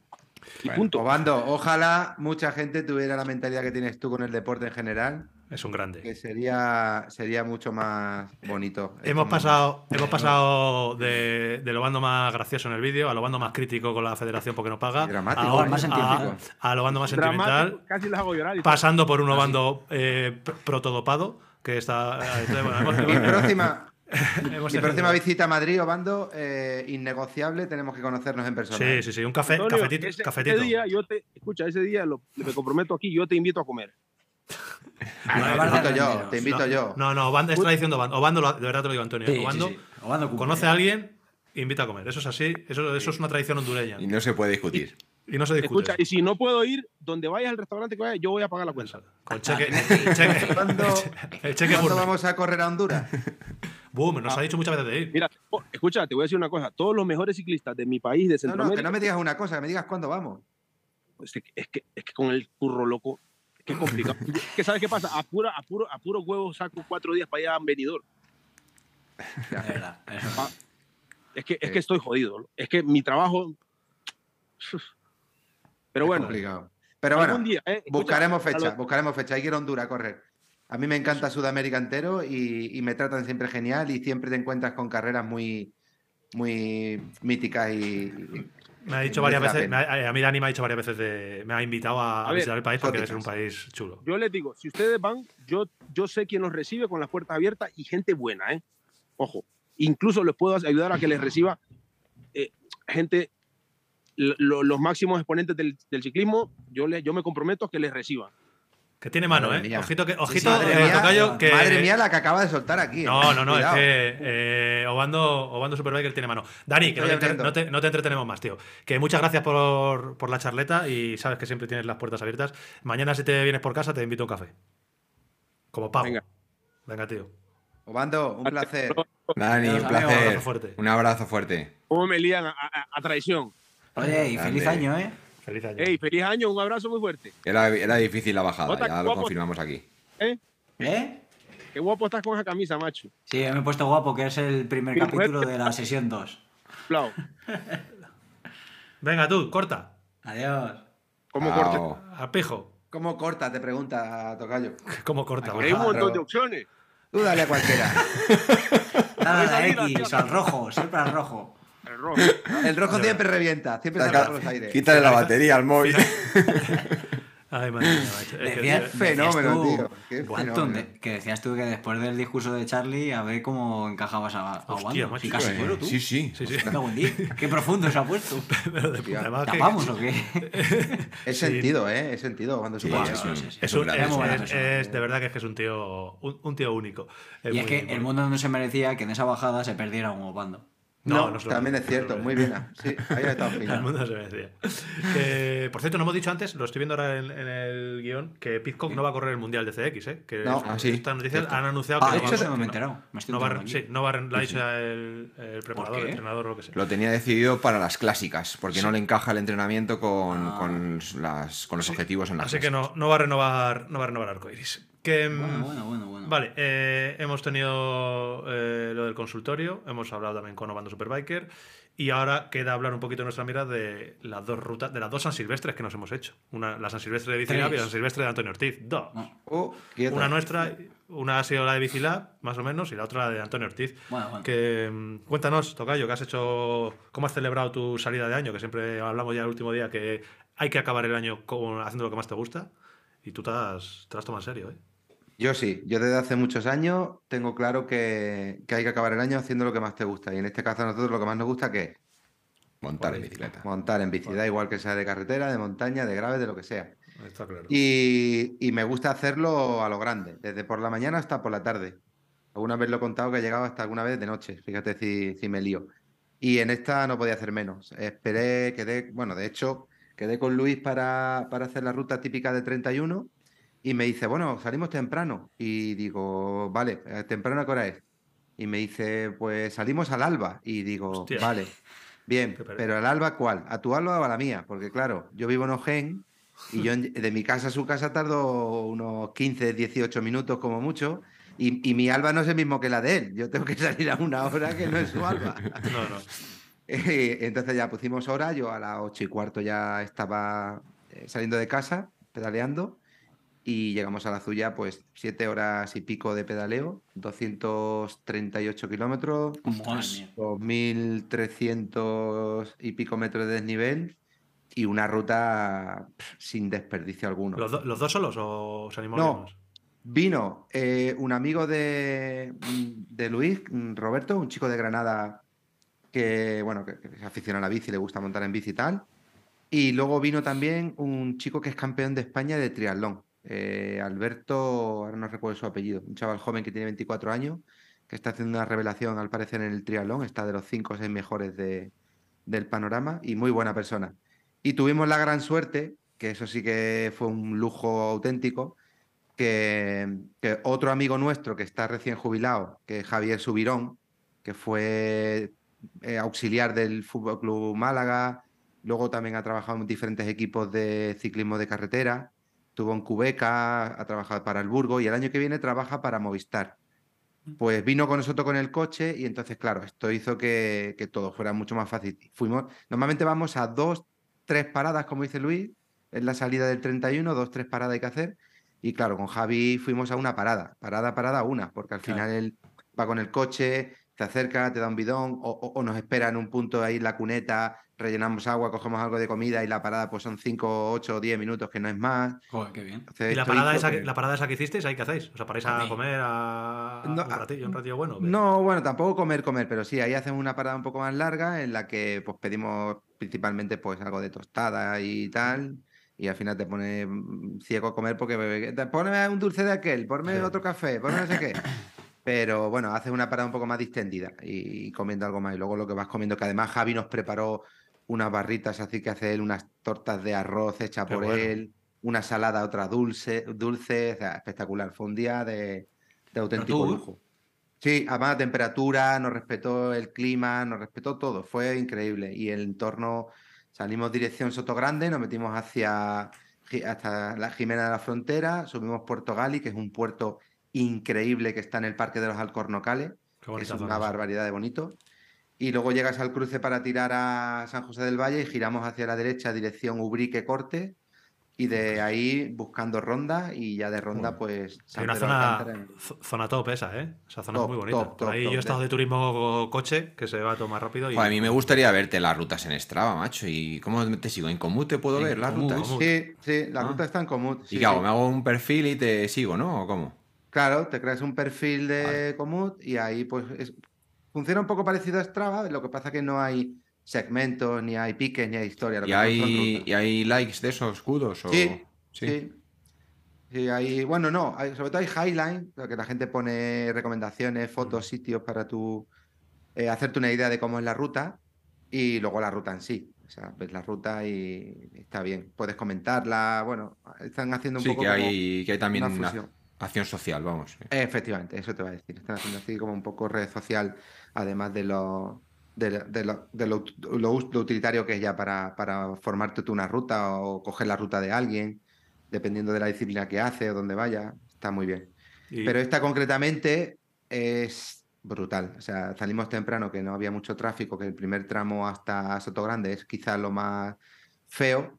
Y luego de Ronda a Marbella, que también es una carretera que como es la única que hay para subir a Ronda, días de diario solo hay mucho tráfico, pero el 31 y a la hora que veníamos, pues también tuvimos la suerte que no estaba muy transitada. Entonces vinimos muy bien. ¿A qué hora muy- terminaste? Venimos muy bien de tráfico, de, de ritmo no. Yo llegué muerto. Yo llegué a las. Yo llegué muerto, pero, pero muerto, muerto. O sea, imagínate todo lo que he dicho, que quería datos el otro día, que preguntaba, que lo deje en iVoox, he dicho, mira, además lo voy a buscar para que no haya. No Sí, haya. la normalizada, ¿no? Ibas a decir. Joder, macho, pues mira, me sorprende, ¿eh? Que llegaras ahí reventado. Tú eres ahí un, muerto. O un puto titán. Sí, sí, Titán. Siete horas. A ver, que abra esto. eh, el Garmin Cone. Siete horas 32 minutos en movimiento. Madre mía, siete horas. 238 kilómetros. 31,6 de media. Hostia, es que fuiste rápido. Claro. Y, y 3.350 metros de desnivel acumulado. Madre mía. Fuiste rápido. A todo esto, 267 vatios de normalizada. Madre mía. Que, que, que esa bajada. Pero ¿y los otros Con cómo andan 70 tanto, tío? Bueno, el del, el del triatlón, vale. El Luis también anda algo. Pero ¿y el otro El amigo, tío? de Luis, el amigo de Luis, al llevar coche, lo que hacía es cuando se quedaba, y Javi tiene tantísima experiencia, pues le pegaba un arreón Vale, y, lo, vale. y lo Hostia, remontaba. es que estamos el hablando triatleta de- no. O sea, Luis, Ah, claro, el y yo hicimos entero, pero Ro- Robert se, se tuvo que, que enganchar un par de veces al coche para. ¿Llegaste, hecho- ¿Llegaste a las uvas o qué? sí, sí, sí, a las cinco y media estaba en casa No, pero Luis digo, con una- no, digo que, si, te dormiste antes. Digo, yo, una- un tute de esos, a lo mejor caíste a las diez y media en la cama. No, no, no, no, no, no, no, llega a las uvas, llega a las uvas. Había que, que comerse la uva para empezar el año igual. Igual que se termina con buen pie, empezarlo con buen pie. Me comí las uvas y el día uno estaba yo montando en bici. Ole. El día uno hice bici y moto, las dos cosas. Anda. Hice una salida con la bici eléctrica para intentar recuperar un poco Ah, visto el de- reel, sí. del calentón, con la bici eléctrica más, más tranquilo y disfrutando y haciendo técnicas. Y luego llegué y como hacía un día tan bueno y vi el campo que estaba tan, tan, tan bueno de grip y de, de- de sensaciones, tengo una moto de campo y dije, me voy con la moto. Y hice doblete, hice los senderos que hacía de bajada con la bici, los hice de subida con la moto. Mm. Y bueno. nada, fue un día redondo. Pues buen fin y esta ha sido mi mierda. Mi mierda de fin de año y de principio de año ha sido esta. No- Inmejorables. Gran mierda, ¿eh? Sí, sí. no- sí, pues, de hecho. A ver, que parece molan. del, del mismo palo que la nuestra, más o menos. Diferente. El concepto es el mismo. Acabar el año. Mismo dijimos- padre, pero diferente madre. Exactamente. Acabar el año haciendo lo que más nos gusta. Yotita, que sabemos que es nuestro trail builder, es el que nos genera las rutas y nos propuso hace eh, una semana, un par de semanas hacer algo que ya venían haciendo durante los últimos tres, dos, tres años. Y Sí, viene, viene tradición ya de. En realidad la tradición es de, es de Diego, de Sí, Diego. Sevilla. Diego Pablo Sevilla. que, que sabe que me tiene que decir poco para, para liarme en alguna de esas. Entonces ya, pues él lo dijo en su momento, que eso lo quería poner ya como tradición y de momento ahí, ahí aguantamos. Así que ruta desde San Martín de la Vega hasta el Escorial, Paco Pastel. Paco Pastel y, y vuelta. Pero bueno, este, este año tuvimos, tuvimos la, la suerte de poder rescatar por el camino a, a otro compi de la grupeta y, y a Antum, Sí. que le cogimos ahí en la altura de Navalcarnero y ahí no desviábamos, la zona te la conoces tú mejor, pero vamos, ahí no desviábamos hacia Chapinería, la zona de Robledo. Chapinería, Chapinería, Robledo. Robledo, Chabela y Cruz Verde, por Robledo. Eso es. Y ya luego, pues, en, Zona- Cruz, Zona muy bonita. en Eh, Cruz Verde ya se separaron. Nos nos hicimos alguna serie ahí. Joder, ya te digo. Sí, sí. Yo A ver, tengo- hay, que, hay- hay que decir que eh, hicimos una grupeta en la que eh, había gente que andaba. O sea, gente que andaba, eh, estaban Diego Pablo Sevilla, eh, que bueno, que es ciclista profesional, estaba Pau, eh, Pau Marzá, que, que, bueno, ha ganado, ganador de Asturias Bike Race este año. Alguna cosita hace. Ah, también los- estaba ahí. Sí, Sí, estuvo se con nosotros. Uno de los mejores corredores de XCM que tenemos ahora mismo en, en España, pues estuvo ahí con nosotros, que claro, pues fijar lo que anda. Estaba también Sergio Sierra, eh, que bueno, también sabéis que este año está haciendo un año espectacular de maratón. Y bueno, pues gente con mucho nivel que lo que hace es que al final, cuando ellos quieren apretar, pues se aprieta y se ven, y se ven las carencias de uno. Se le ven a también uno- estaba Antum, ¿eh? Sí, perdona, pero no, no, verdad, eh, estaba Sierra y estaba también eh, Yota Toyota, ¿vale? Estábamos, estaban- no, a había gente que, que se cantaba mucho y como dice Charlie, nos hicimos ahí algún par de series buenas, hay Sí. dos, tres subiditas en, en la ruta. Bueno, hay que dejar ¿Cuántos aquí- kilómetros sale? 200 y algo. 205, ¿no? ¿Jota? ¿Y- Por y ahí. metros? Sí, sí, sí. 2000, 2100. Joder, bien, ¿no? Circular completamente la ruta. No, hace, Bueno. hace el círculo justo ahí a la altura Como de Navalcarnero. como un globo. Eso, una es, raqueta, sí. como una raqueta. Sí, una raqueta. El Sí. mango de ida y vuelta y luego el círculo, ¿no? Eso Exacto, es. sí, sí. Y yo hice prácticamente el círculo. Yo, no- yo me quité el mango, que es lo, es lo más La coñazo. zona chula chula es el círculo de Antum. Sí, Sí, pues el, el- el círculo lo conozco porque he montado mucho por allí cuando he ido Sí, por el sí, Escorial o o sea, al de Morillo eh, con Guillermo de Portugal. Y es precioso toda esa zona y dura también, ¿eh? Rompe Chulo, piernas, chulo, sube, baja. Sí. Y iba a contar que tengo una anécdota de la Cruz Verde, justo cuando estabais nombrando la Cruz Verde. Siempre me acuerdo de aquella. habíamos quedado, estábamos allí en, en Valdemorillo con Guillermo y habíamos quedado con David Plaza, que en aquella era ciclista profesional de, de- no sé si era de Festina o ya estaba en el COAS o en alguno de estos. Y claro, para nosotros te viene David Plaza, cuidado. Y para los que conocen a los bikers, pues estaba José Marque también, el Quillo. Y, y salimos de Valdemorillo y vamos para allá, dirección, ¿cómo se llama el pueblo que está justo antes de empezar la Cruz Verde? Zarzalejo. ¿no? Zarzalejo, sí. Zarzalejo. Pasamos Zarzalejo y ya cuando empieza a picar, empiezan los dos ahí en paralelo, uno media rueda por delante, el otro media rueda más por delante, el otro media rueda por delante, el otro media rueda por delante, el otro media rueda por delante, hasta que aquello revienta, ¡pum! Y cada uno como Rosario Aurora. Se fueron ellos dos por delante, David y el Quillo, el resto subimos como pudimos, y cuando llego arriba los veo parados y dice David Plaza, "Eh, que yo me voy. Y, yo me quedo allí con cara tonto diciendo, pero Guillermo, ¿dónde vas? Dice, no, no, esto ya te lo digo yo. El quillo lo ha reventado y ya no viene más, se da la vuelta. Y lo reventó subiendo a la Cruz Verde y se dio la vuelta, no hizo la ruta entera. Porque le reventó el Quillo Márquez a, a David Plaza. Joder, lo abrió a, Da- a David Plaza. Esa, no la- eh, esas todavía no las hemos hecho nosotros, pero la- las acabaremos haciendo. Que dice, bueno. dice Charlie que hicimos un par de series. Sí, yo decía, yo decía que, que yo también me tuve que abrir. Eh, Antonio, a ver, ¿tú qué, tú, tú qué opinas? Eh, en la Cruz Verde tardamos en subir, ¿cuánto? ¿20 minutos? Pero, Más. bueno, acla- aclarar, eh, Antonio, que no subimos de Zarzalejo. Esta, eh, esta vez lo hemos de, de Robledo. de Robledo. de Robledo. Bueno, pero es un puerto. que lo conoces se, también, pero se bueno. sube al mismo, se sube al mismo sitio. o sea, Y además es, yo creo que igual de largo, ¿no? No, no, de Zarzalejo está tirado. y De Zarzalejo son 10 minutos de subida y de Sí. Robledo es el doble. Ah. Sí. bueno, lo que iba a decir, aquí eh, tu tocayo me metió dos minutos. ¿Cómo lo ¿A ves? ti? Dos minutos que me metió subiendo, macho, en la Cruz Verde. Como que somos carreteros, si te lo he dicho ¿Cómo, muchas veces. cómo- cómo lo gestionamos esto? A ver, eso tenemos que... y, Hombre, lo vas a suplir con la técnica. Tú vas técnicamente. No, si, muy- si es que no es solo técnica. Si eso se lo decía luego, le digo, mira, si hoy te he metido dos minutos, lo que tú quieras. Si ese mismo día, si ayer, en el mismo estado de forma, esto es una carrera de mountain bike, tú me metes los 10 minutos de rigor que están estipulados por el Real Decreto 3645. Y es así, porque no es técnica, es, pues es, es otro deporte. Sé que parece que no, pero Bueno, el ciclismo de carretera. y que no va a venir bien, no va a venir bien en Tartesos ir en parejas para, para ir viendo ahí los ritmos que tenemos que llevar. Pa, tem- pa- pa templando, pa Para templar. templar. Eh, a ver, en cuanto a números, lo ha dicho eh, antes estaba hablando Eh, eh, pero espera, espera, que hemos pasado por encima. Y a Jota no lo soltaría. yo, te ¿no? va, va a su puta bola. Que Jota, eh. Jota cuando va en grupeta, nada más que va pendiente de la grupeta. No va Pa' nada, pendiente de. Yo tengo, vamos a ver, aquí cada uno tiene su papel. Cuéntanos tu versión, Jota, porque es que esta gente No, está no, aquí sí. hablando muy, muy libremente, parece que no lo escucha nadie. No, no, si es así, la versión es así. Yo cuando eh, ahí cada uno tiene su papel. Y yo sé que cuando voy con la grupeta, pues yo tengo que cuidar de la grupeta. Jota. Para mí es fundamental la grupeta del primero al último. Entonces, pues yo esperé al último. Y la acompañé hasta pie de puerto, hasta que ahí ya él puso su, su ritmo. Y luego yo, pues ya desde ahí, pues le dije, pues escucha, pues ya subo para arriba a Rimete, que subí con otro chico, le subió él a mi rueda. Y ya está. Pero yo voy pendiente de la grupeta. Eso Yo- sí, cuando me toca dar el relevo, lo doy bien. Con y- todo. No te, y no te escuende. No, No, se fue, se tiró más o menos tirando toda la mañana, pero como luego, eh, entre semana o bueno, sus entrenos, no para de hacer series, yo creo que ya dijo, si encima el día de fondo, de disfrutar, de ir de grupeta, me tengo que hacer también dos series aquí en el puerto, pues dijo, pues no, no hago...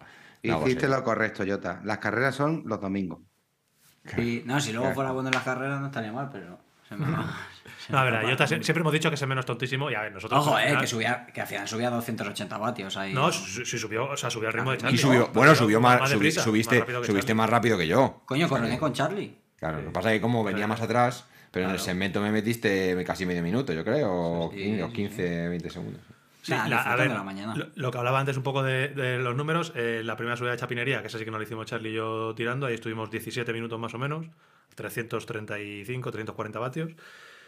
Luego ya venía Cruz Verde y ahí es donde se ven lo que siempre digo de, de lo que anda, de la diferencia que hay con los buenos. Estos tres buenos que te digo, tanto Sierra como Pau, como Diego, evidentemente, pues vamos todos juntos, empieza el puerto, coge Sierra, se pone así con el ritmo tontito ese que dice cu- cuando dice Antonio de pin, pin, pin, pin, se pone encima de la bici, pin, pin, pin, y ese pin, pin, pin es como que se, se va yendo todo el rato, todo el rato, y dice, pero es que voy muy o sea, que yo lo de siempre, que no se puede ir más rápido, para, para.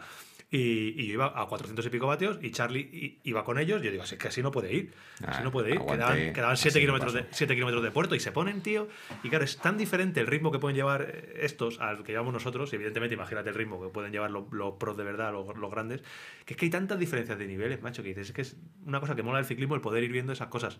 Eh, cuando No. empezó el puerto, pues desaparecen y, y, pues eso. Yo le he metido dos minutos a Charlie, pero es que Pau y Diego me metieron dos minutos a mí, o sea que al final, pues, pues eso. Que, Esas son las diferencias de nivel, ¿eh? Eso, y, No, lo- y lo si hubiera venido, y, y si hubiera venido Pogachar, pues le hubiera metido otros tres minutos a, a Diego. Al final esto es una, una puta escalada. Lo peor, Sí. lo peor de todo es que te perdiste el desayuno, tío. Menos mal que Ya. fuiste acompañado hasta No, casa. no pude- ah, esa es buena, esa es buena. Me hace bien en recordar. Ahí pasa una anécdota, esas graciosas que me pasan a mí, porque estoy muy despistado. Eh, Diego, Diego Pablo Sevilla eh, iba con la equipación de Nero Locometa, eh, esa equipación que es azul, que por cierto la han estrenado nueva este, esta, esta semana, la han renovado. Y cuando yo llegué arriba al Escorial, pues como cada uno íbamos a Cruz Verde, perdón, como cada uno íbamos a nuestro ritmo, pues unos iban subiendo, otros bajaban, entonces te despistas un poco. Los primeros que llegan empiezan a bajar para buscar a otros, y yo a Diego no le veía por ningún lado. No le veía por ningún lado, bueno, yo estuve ahí un rato y, y me despedí de esto. Le dije, bueno, despedirme de, de todos, que yo me tengo que ir a casa, que, tengo- que yo por la tarde tenía que correr la San Silvestre, Vallecana. O sea, que yo ¿A tenía qué hora es por la, la San Silvestre? a las cinco y media. Con lo cual, claro, yo. yo- Y luego a las 8 la internacional. Claro, no, llego. Y entonces me fui, les dije, bueno, chicos, que me voy. Y yo recorté bajando por Zarzalejo. Ellos iban a seguir hasta el Escorial. Cuando yo iba bajando, empiezo a bajar, a bajar. Y a los cinco minutos de bajada veo un tío de azul. Ahí digo, hostia, parece un neolocometa. Y le veo y me acerco, empiezo a apretar, a apretar. Y, y bajando. Y digo, hostia, es un neolocometa. Digo, claro, es un neolocometa. ¿Quién va a ser? Pues Diego. Digo, yo no entendía muy bien qué leches hacía por ahí. Pero digo, pues habrá, le habrá pasado lo mismo que a mí, que ha llegado y se tiene que ir por lo que sea. Y se ha ido. Además, Diego pinchó, eh, pinchó el tubular antes y iba con el tubular sin pegar. Con lo cual, digo, a lo mejor ha preferido irse a casa y ya está. Y claro, yo iba apretando, apretando, apretando para pillarle. Y además yo, como soy imbécil, digo, cuando le adelante le voy a hacer una tontada de las mías, una sobrada de... Le iba a Venga, hasta luego, Diego. es, ah, literal, o sea, le iba a adelantar y decía, venga Diego, aprieta un poquito, eh, que así no, así no llegamos a la Milán San Remo este año. Y ya, te lo juro, yo a rueda de él me pongo, además un chico fino del este, con, un, con una bicicleta blanca también como la que llevaba Diego, y claro, íbamos bajando, entonces íbamos muy rápido y yo le iba cerrando el hueco, quizá demasiado rápido para que fuera Diego, también te lo digo. Total, cuando le voy a adelantar y le voy a soltar la sobrada, le, eh, vamos a ver, y ya digo, hostia, que no, y, y no, era Diego, no era Diego, era otro chico de Leolo Cometa, que menos mal que no, le, que no le dije la sobrada, porque se me hubiera quedado como el puto culo.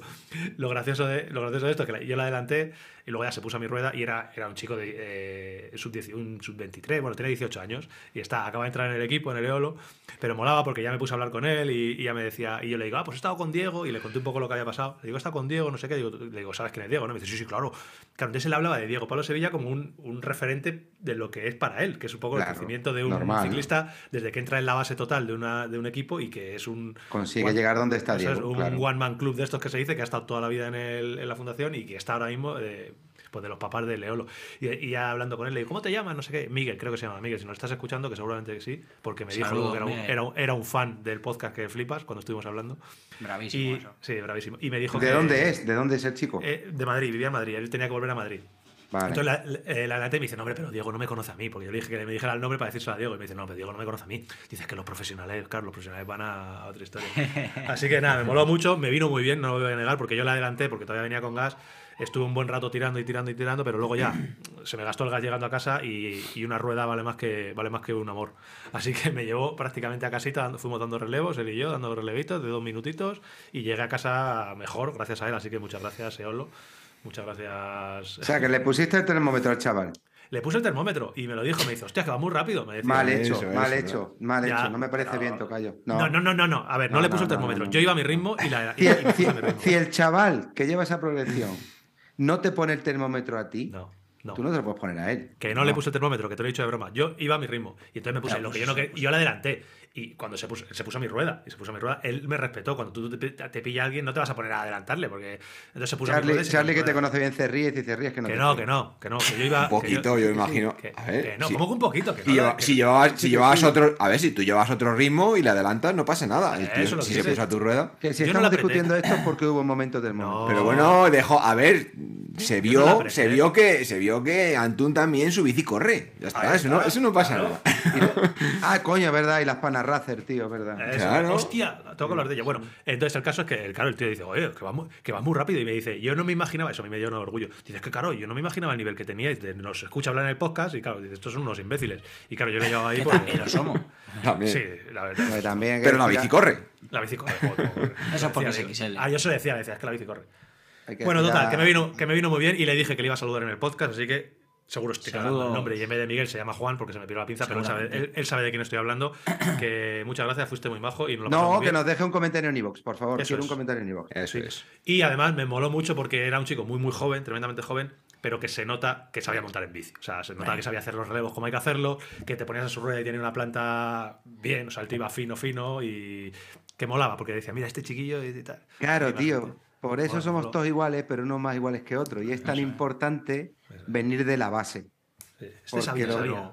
¿Es verdad o no, Charlie? Eh, Sí, sí. Todo lo que se aprende en la base queda para el resto. El otro día se lo dije, le hice un comentario a Jota en, en la tienda de. Bueno, pues un. No, me da igual quién es, un, un comercial que se había dedicado. eh, había, había sido ciclista de, en categorías inferiores. O sea, yo creo que probablemente, pues, pues eso, llegó a lo mejor a. a A los 20 a- años. A su 23 o algo. Y claro, nos contó alguna anécdota así de alguna carrera, eh, con Magro, con no sé qué. Y claro, y yo dije a Jota, digo, tú fíjate lo que marca ahora mismo este hombre, toda su vida dedicado al ciclismo, pero realmente ha montado en bici, yo qué sé, cuatro años, seis años. eh, de- pero como Es son una esos- etapa clave. Pero, Pero como son esos cuatro años más que. Claro, ahí, ahí te empapas y es como que te haces ciclista y aunque luego ya lleguen más, lleguen menos, monten más en bici o monten menos, eh, se te queda ese, te queda ese pozo. Ese, ese corazón Y- late ciclismo, sí, sí. Sí, sí, sí, y por eso sí que lo que dice Antonio que es, impor- ah, es importante. También, hay- también hay ciclistas que empiezan tarde y han llegado muy lejos. Pero bueno, que, que cuando se mama el ciclismo desde la adolescencia o de, de que eres niño, pues, pues siempre está bien.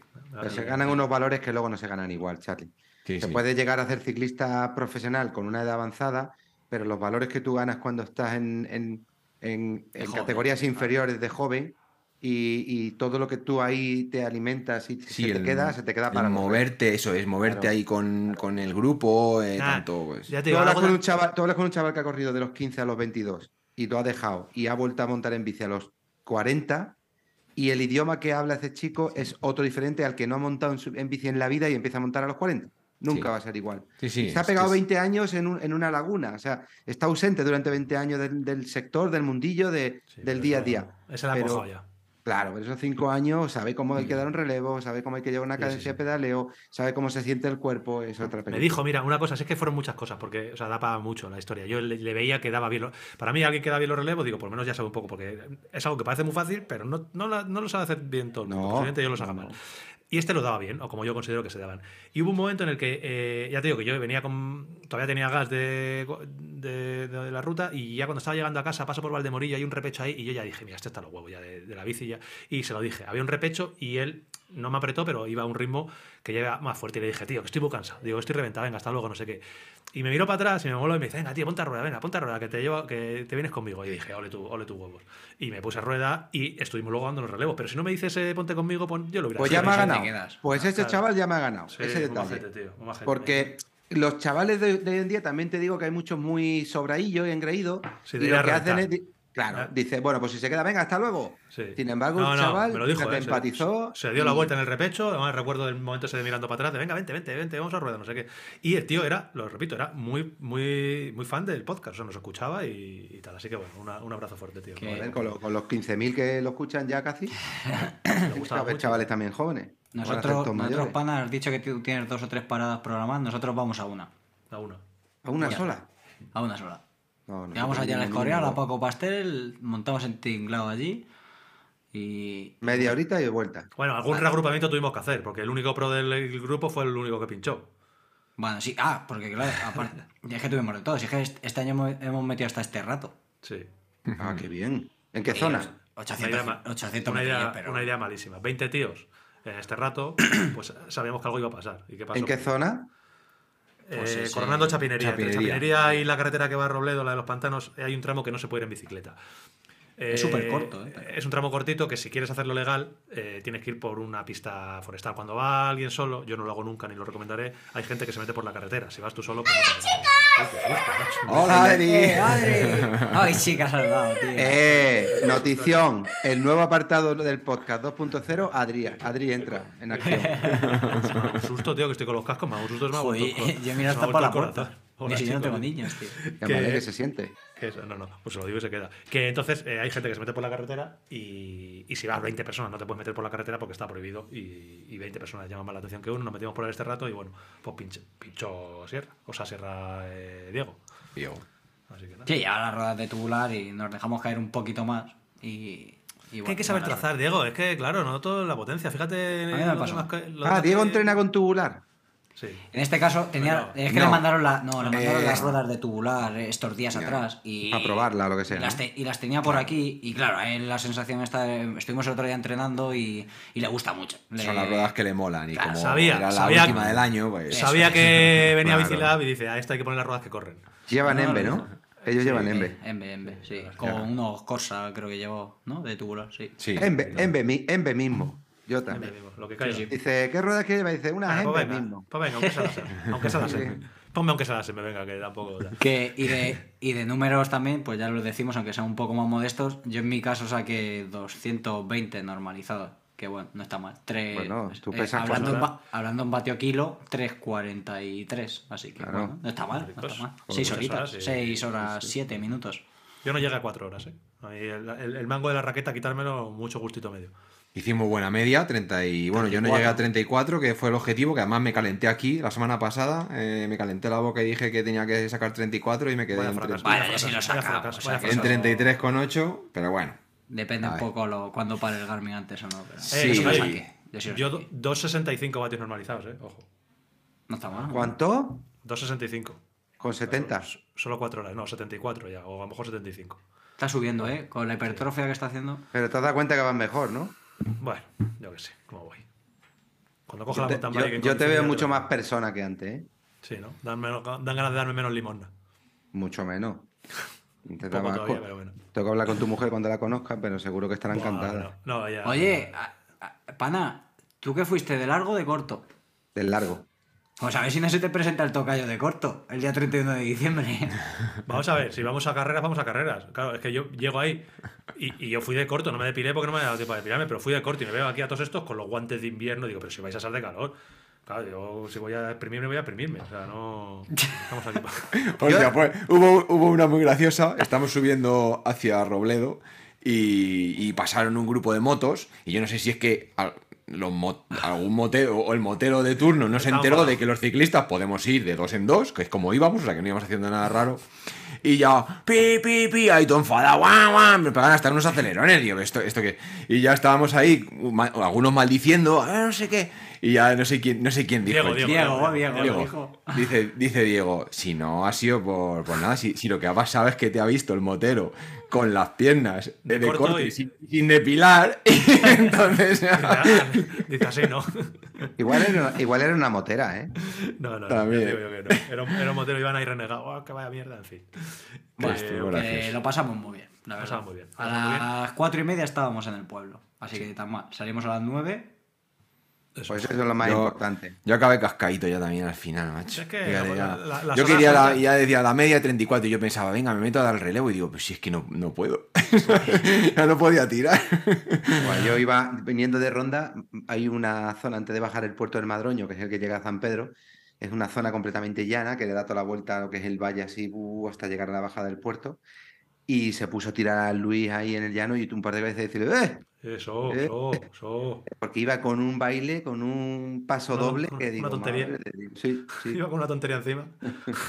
"Eh, quieto, que, sí, que que ese baile no encuentro yo el ritmo. Que bueno, estaríamos aquí tres horas con las mierdas que nos gustan y nos lo pasamos bien. Y hay, y hay cosas, nos dejamos cosas en el tintero. Yo quería Bueno, lo has dos- comentado ya, mm, muy breve, muy breve, muy breve. ¿El Eh, Antonio se fue luego a correr 10 kilometrillos. Ah, sí, Ah, me fui a hacer sí, la Silvestre. a A ver, pie. me fui, me fui a hacer tranquilo. Yo llevo ya 20 años, al final creía que eran 21, pero han sido 20 años seguidos corriendo a San Silvestre. Es una tradición que tengo con los amigos. He ido disfrazado, he ido sin disfrazar. Y esta vez iba con mi mujer, fuimos a correr y un año más, siempre a San Silvestre. O sea, siempre acabamos el año literalmente eh, corriendo a San Silvestre. Con lo cual, acabé, yo sí que casi no llego a las uvas. O sea, yo me acabé como un señor mayor, después de comerme las uvas, me acabé como un señor mayor en el sofá de mi suegra, tumbado así, con la baba aquí colgando y, y los niños por ahí bailando y cantando reggaetón. Yo no puedo- Pues yo yo no llevo 20 años queriendo ir a correr a San Silvestre. Y a lo mejor el año que viene me planteo hacer la ruta con vosotros y luego hacer a San Silvestre. Con- Las, las Ansiles, o sea, te digo, para mí es, you are welcome. Sí, sí. De hecho, algún día podríamos hablar, y eso sí que va un podcast entero, de los disfraces que yo llevo a la San Silvestre. O sea, es- estamos hablando de XTR, ¿eh? Bueno, me O sea, imagino que, que, que no, no, siendo no. como eres. Disfraces eh, espectaculares. No estamos hablando de ponerme una falda hawaiana y, un- y una peluca rubia. O sea, hemos hecho disfraces de estar como las fallas, como el maestro fallero. Yo me sentía como maestro fallero haciendo. fa- Pero bueno, ya hablaremos otro. otro No, además, sí, si te da- a ti se te da bien el hilo y el de tal. Madre mía. Yo he usado mucho el corcho, el corcho pan. El, corcho El otro blanco día se puede haber el tubular en Sí, un sí. momentito. De ahí vino, fin. de ahí vino eh, eh, De ahí- de la franquicia tubular. Arregla- arreglamos tu coche, tubular car. Que, Charlie, ¿cuentas algo de charlietas o cómo lo ves? Algo rapidito, ¿eh? Bueno, algo rápido si queréis, eh, porque ya se nos, se nos ha ido. Lo de, tu, Entonces. lo de tu salto, lo de tu salto. Que se te, se te han dicho cosas. La suspensión, ¿eh? Ah, joder, pero es que me voy a enrollar mucho eso para otro día. ¿Te vas a enrollar mucho? ¿Sí?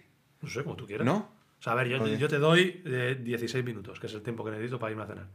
Ah, Sí, vale, mucho, bueno, ¿no? entonces en 16 minutos puedo contar aquí cuatro charlietas. Igual has dicho 16, no vamos a Jota, 20. abre, abre, sección. No, no, no. Hay, hay una alarma. Espera un momento. Siri, pon una alarma dentro de 15 minutos. Sí, porque no hemos comido una y como que no quiere la cosilla. Sí, sí, eso pica. Eh. Jota, abre, abre sección, anda. Venga. 15 minutos de charlietas.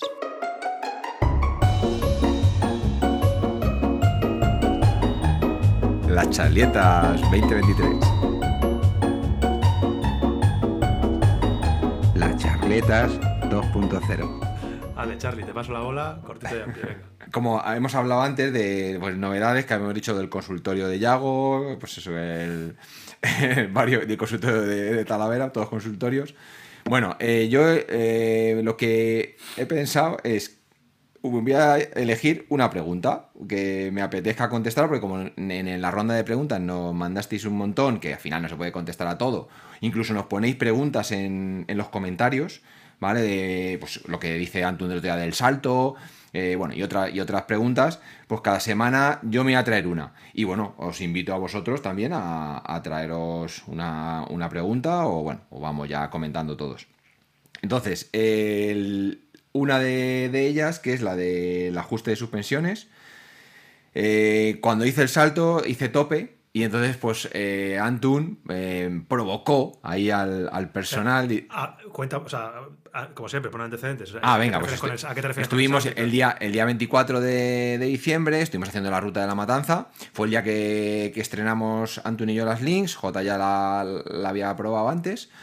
Y, y bueno, estamos haciendo una ruta chula, con, con piedras y, bastante técnica. Bueno, tampoco una locura, pero tecniquilla. Entonces, subíamos por una losa que había un pequeño cortadito. Que alguno ha dicho que son 20 centímetros, pero no, eran. A lo mejor a 40 no llegaba, pero bueno, entre más, más de 20, menos, menos de 50.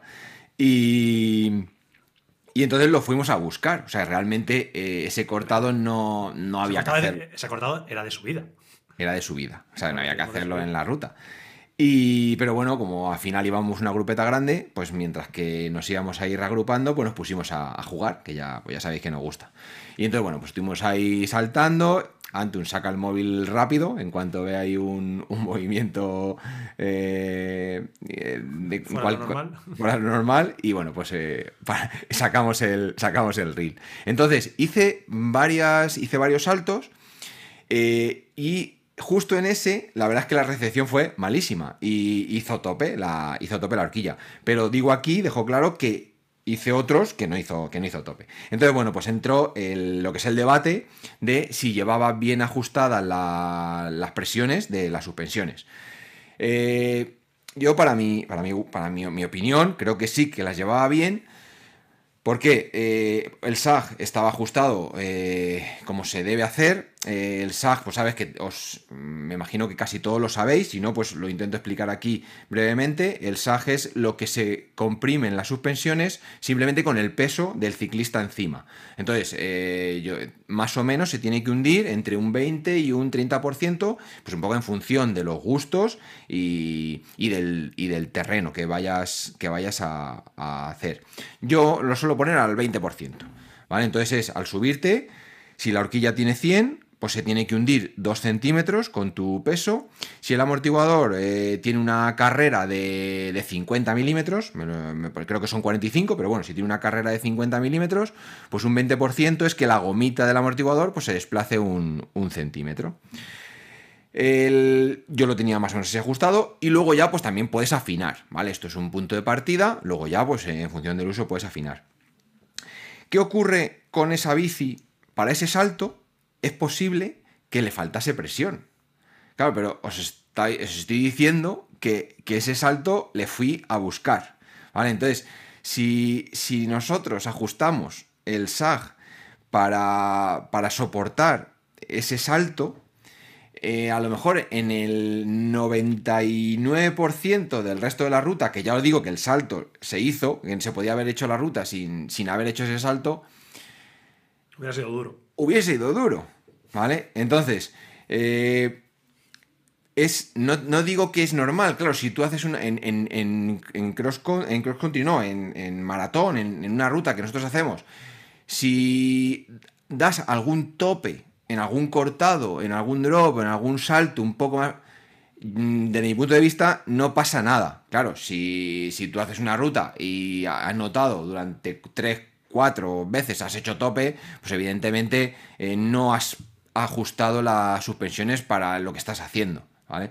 Entonces, bueno, eh, si nos pasamos de presión, y al final de los 100 milímetros de recorrido que tiene la horquilla, eh, estamos utilizando 70, por ponerte un ejemplo, estás perdiendo los 3, los 3 centímetros, ¿vale? Entonces, también hay mucha gente que dice, no, es que tú tienes que eh, hacer una ruta y siempre la gomita tiene que llegar hasta el final. Quiere decir que así estás aprovechando eh, todo el recorrido. Tampoco. Esto nos puso un comentario, además muy bien razonado, eh, Garrote, ¿vale? Contestó. Garrote track. Dani Garrote. Dani Garrote contestó que las suspensiones más o menos están diseñadas para trabajar con un SAG. Entonces, ese SAG pues, se tiene que mover en lo que os decimos, en torno al 20, al 30. Eh, hay gente que las puede poner a un 15, ¿vale? Pero, pero no podemos tampoco salirnos mucho más de, ese SAG. Entonces, bueno, pues eh, que hay que tenerlo en cuenta. Y luego, el otro dato, que también lo quiero comentar aquí, que también mucha gente lo dijo, es, bueno, le pones un token, ¿vale? Eh, el token es una, una pieza de plástico que va dentro de la cámara de aire. Entonces, el token lo que hace es que, eh, como, tiene menos, como tiene menos cantidad de aire, la- lo que es la dureza de la horquilla, a- según se va comprimiendo, aumenta más rápido. Entonces Entonces, pierde la sensibilidad. Claro, te quedas, si tú tienes una horquilla de 100, te quedas con el primer centímetro, te quedas con sensibilidad, ¿vale? Porque puedes bajar la presión, porque ya no te va a hacer tanto tope, y el primer centímetro va a trabajar bien. Pero claro, o los dos primeros centímetros, ¿sabes? Donde pones el SAG vas a tener 20 centímetros que vas a trabajar bien. Pero en cuanto te vayas, en cuanto te vayas al, al 6 o al 7 de, de recorrido, ahí se va a endurecer tanto que sí, que no vas a hacer tope en el salto. Pero en una bajada eh, rota, con raíces, con, con regueros, eh, no estás llevando una horquilla de 100, porque al final la horquilla a los 70, 80 se ha acabado. ¿Por qué? Porque ya el token hace que se endurece, hace que se endu- no, no, no hace tope físico, hace que, que la presión de aire Tarde, ¿no? suba, suba tanto la presión de aire para que, que, que- no, que ya no trabaja más la horquilla. Entonces, también hizo un comentario esto, eh, Garrote, que pues aprovecho porque que si os fijáis en las horquillas, pone eh, high, high volume. En los amortiguadores les meten otro depósito al lado, high volume. El aumentar el volumen de aire es precisamente para eso, para dar linealidad, ¿vale? Para que el, para que la horquilla y- o el amortiguador trabajen mm, bien en toda su carrera. ¿Vale? Entonces, claro, si Para que cogemos trabaje de forma lineal y se Lineal. aproveche todo el, el Aprove- rendimiento. Eso es para aprovechar. Entonces, si cogemos una horquilla de 34 nueva, eh, high volume, con más volumen en, en las botellas y le metemos tres tokens, pues nos estamos, ¿sabes? La, sí, la- no te va a hacer tope cuando pegues un salto. Pero ya no está high, ya no está high el, el volumen. Pero ya no vas a aprovechar todo el recorrido. ¿Vale? Lo que pasa es bueno, que que hagas tope en un momento puntual de un recorrido no quiere decir nada, porque al final tú puedes Claro. llevar la horquilla perfectamente regulada para tu peso o tu gusto, porque ya no solamente está la presión, sino también el rebote. Claro, la claro. horquilla tiene diferentes parámetros para arreglar. Y el recorrido en el que tú vas y, el- y la exigencia a la que tú lo sometes, porque tú puedes poner la horquilla a, a tu SAG y yo también al mío, y hacemos una misma bajada y tú has sacado el 40% o el 50% de rendimiento de la horquilla y yo- y yo le he sacado el 100%. Eso es. Y O sea, no he hecho tope, pero puedo hacer tope en un momento puntual porque, por- por- por- porque el terreno o, o- o la circunstancia o un momento puntual has perdido el control de la bici y la horquilla es la que ha soportado esa pérdida de control. Y por eso hay ese tope, ya está, pero... Sí, Hay sí. un tema guapo ahí, ¿eh? con el tema de de suspensiones. eh, también, Claro. eh, si os interesa, eh, comentárnoslo en iVoox, porque yo tengo algún conocido bastante metido en el tema de, de suspensiones, eh, trabaja de manera profesional y seguramente le interesará venir y contarnos Ah, pues sí, todo, lo, que le, tengo. todo lo que le preguntemos con preguntillas que hagáis y tal. Así que Y luego la, la posición sobre la bici también. Claro, Claro, porque claro. al final, claro, tú, tú cuando car- cargas el, el- lo que es el SAG, el lo calculas cuando estás sentado en el sillín, apoyado a las manos, pero tú en cuanto te pones de pie y echas el peso delante, ya estás cargando más el tren delantero. O echas el peso atrás, lo estás descargando. Entonces, si tú endureces mucho la horquilla y luego cuando vas pedaleando, vas sentado con el peso atrás, la horquilla va muy dura. Y entonces en zona bacheada de rodar, que nosotros al final rodamos por pistas rotas, si va la horquilla, pues eso, no te, no te trabaja bien. Bueno, el caso es que es un mundo, si, si algún día tenemos... oh, Un mundo que cambia el comportamiento de una bici por completo, ¿eh? Sí, cambia, sí. sí, sí, sí. Que puedes tener una bici mal regulada de suspensiones y, y la bici no va bien. Y es una bici buena. Y Que me lo digan a mí en lo contrario, una bici a lo mejor que no ¿Verdad? tenga geometría no tengo, y sin embargo bien regulada de suspensión, pues le Da sacas mucho más Y rendimiento. trabaja mejor, claro. Claro. es- Y en, y en Rioja recuerdo que iba en las bajadas iba como el, como el culo, vaya. Porque estrenaba la bicicleta y estrenaba Sí, reglajes sí, y todo. sí, claro. totalmente.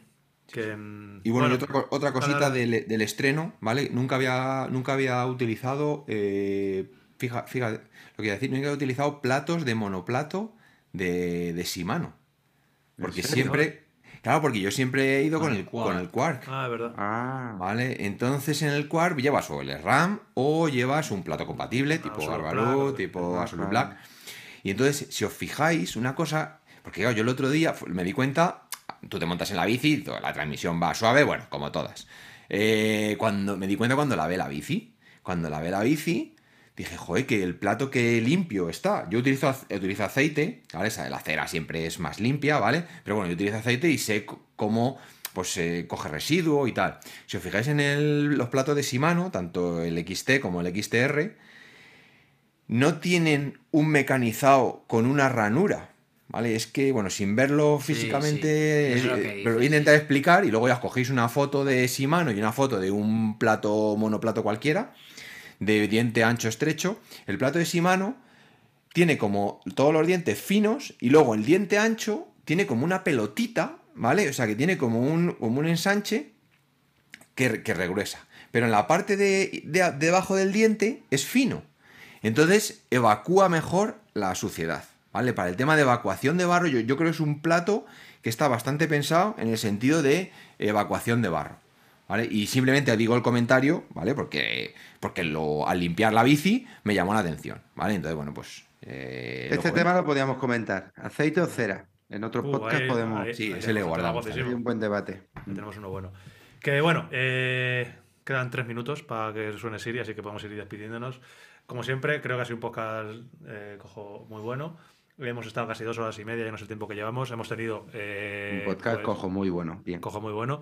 Hemos tenido a, pues, a Carlos Coloma, que es eh, súper mega eh, placer siempre tenerle, pero especialmente el día 2 de enero, cuando acaba de inaugurar el equipo más importante de España de XCO y uno de los más importantes del mundo, pues fijaos. Eh, Obando Superbiker, tío. Obando Superbiker. Un auténtico Que también en, en Instagram, cuando, cuando hemos preguntado que quién iba a venir, ah, sí. Han estado mano a mano ahí Sí. Coloma y Obando, ¿eh? Sí, sí, sí. Sí, y Jofra. Pues eran, los tres, eran los tres nombres. Cuyé, eh, Superbiker y Coloma. Así que Tenemos bueno. como grandes siempre- nombres para este 2023. Sí, sí, sí, hay, una lista buena. Muchas gracias, Charlie. Muchas gracias, Jota. Muchas gracias, Tocayo. Muchas gracias a todos los que habéis estado ahí escuchando. Muchas gracias a Carlos Coloma. Muchas gracias a Dani Guanto Superbiker.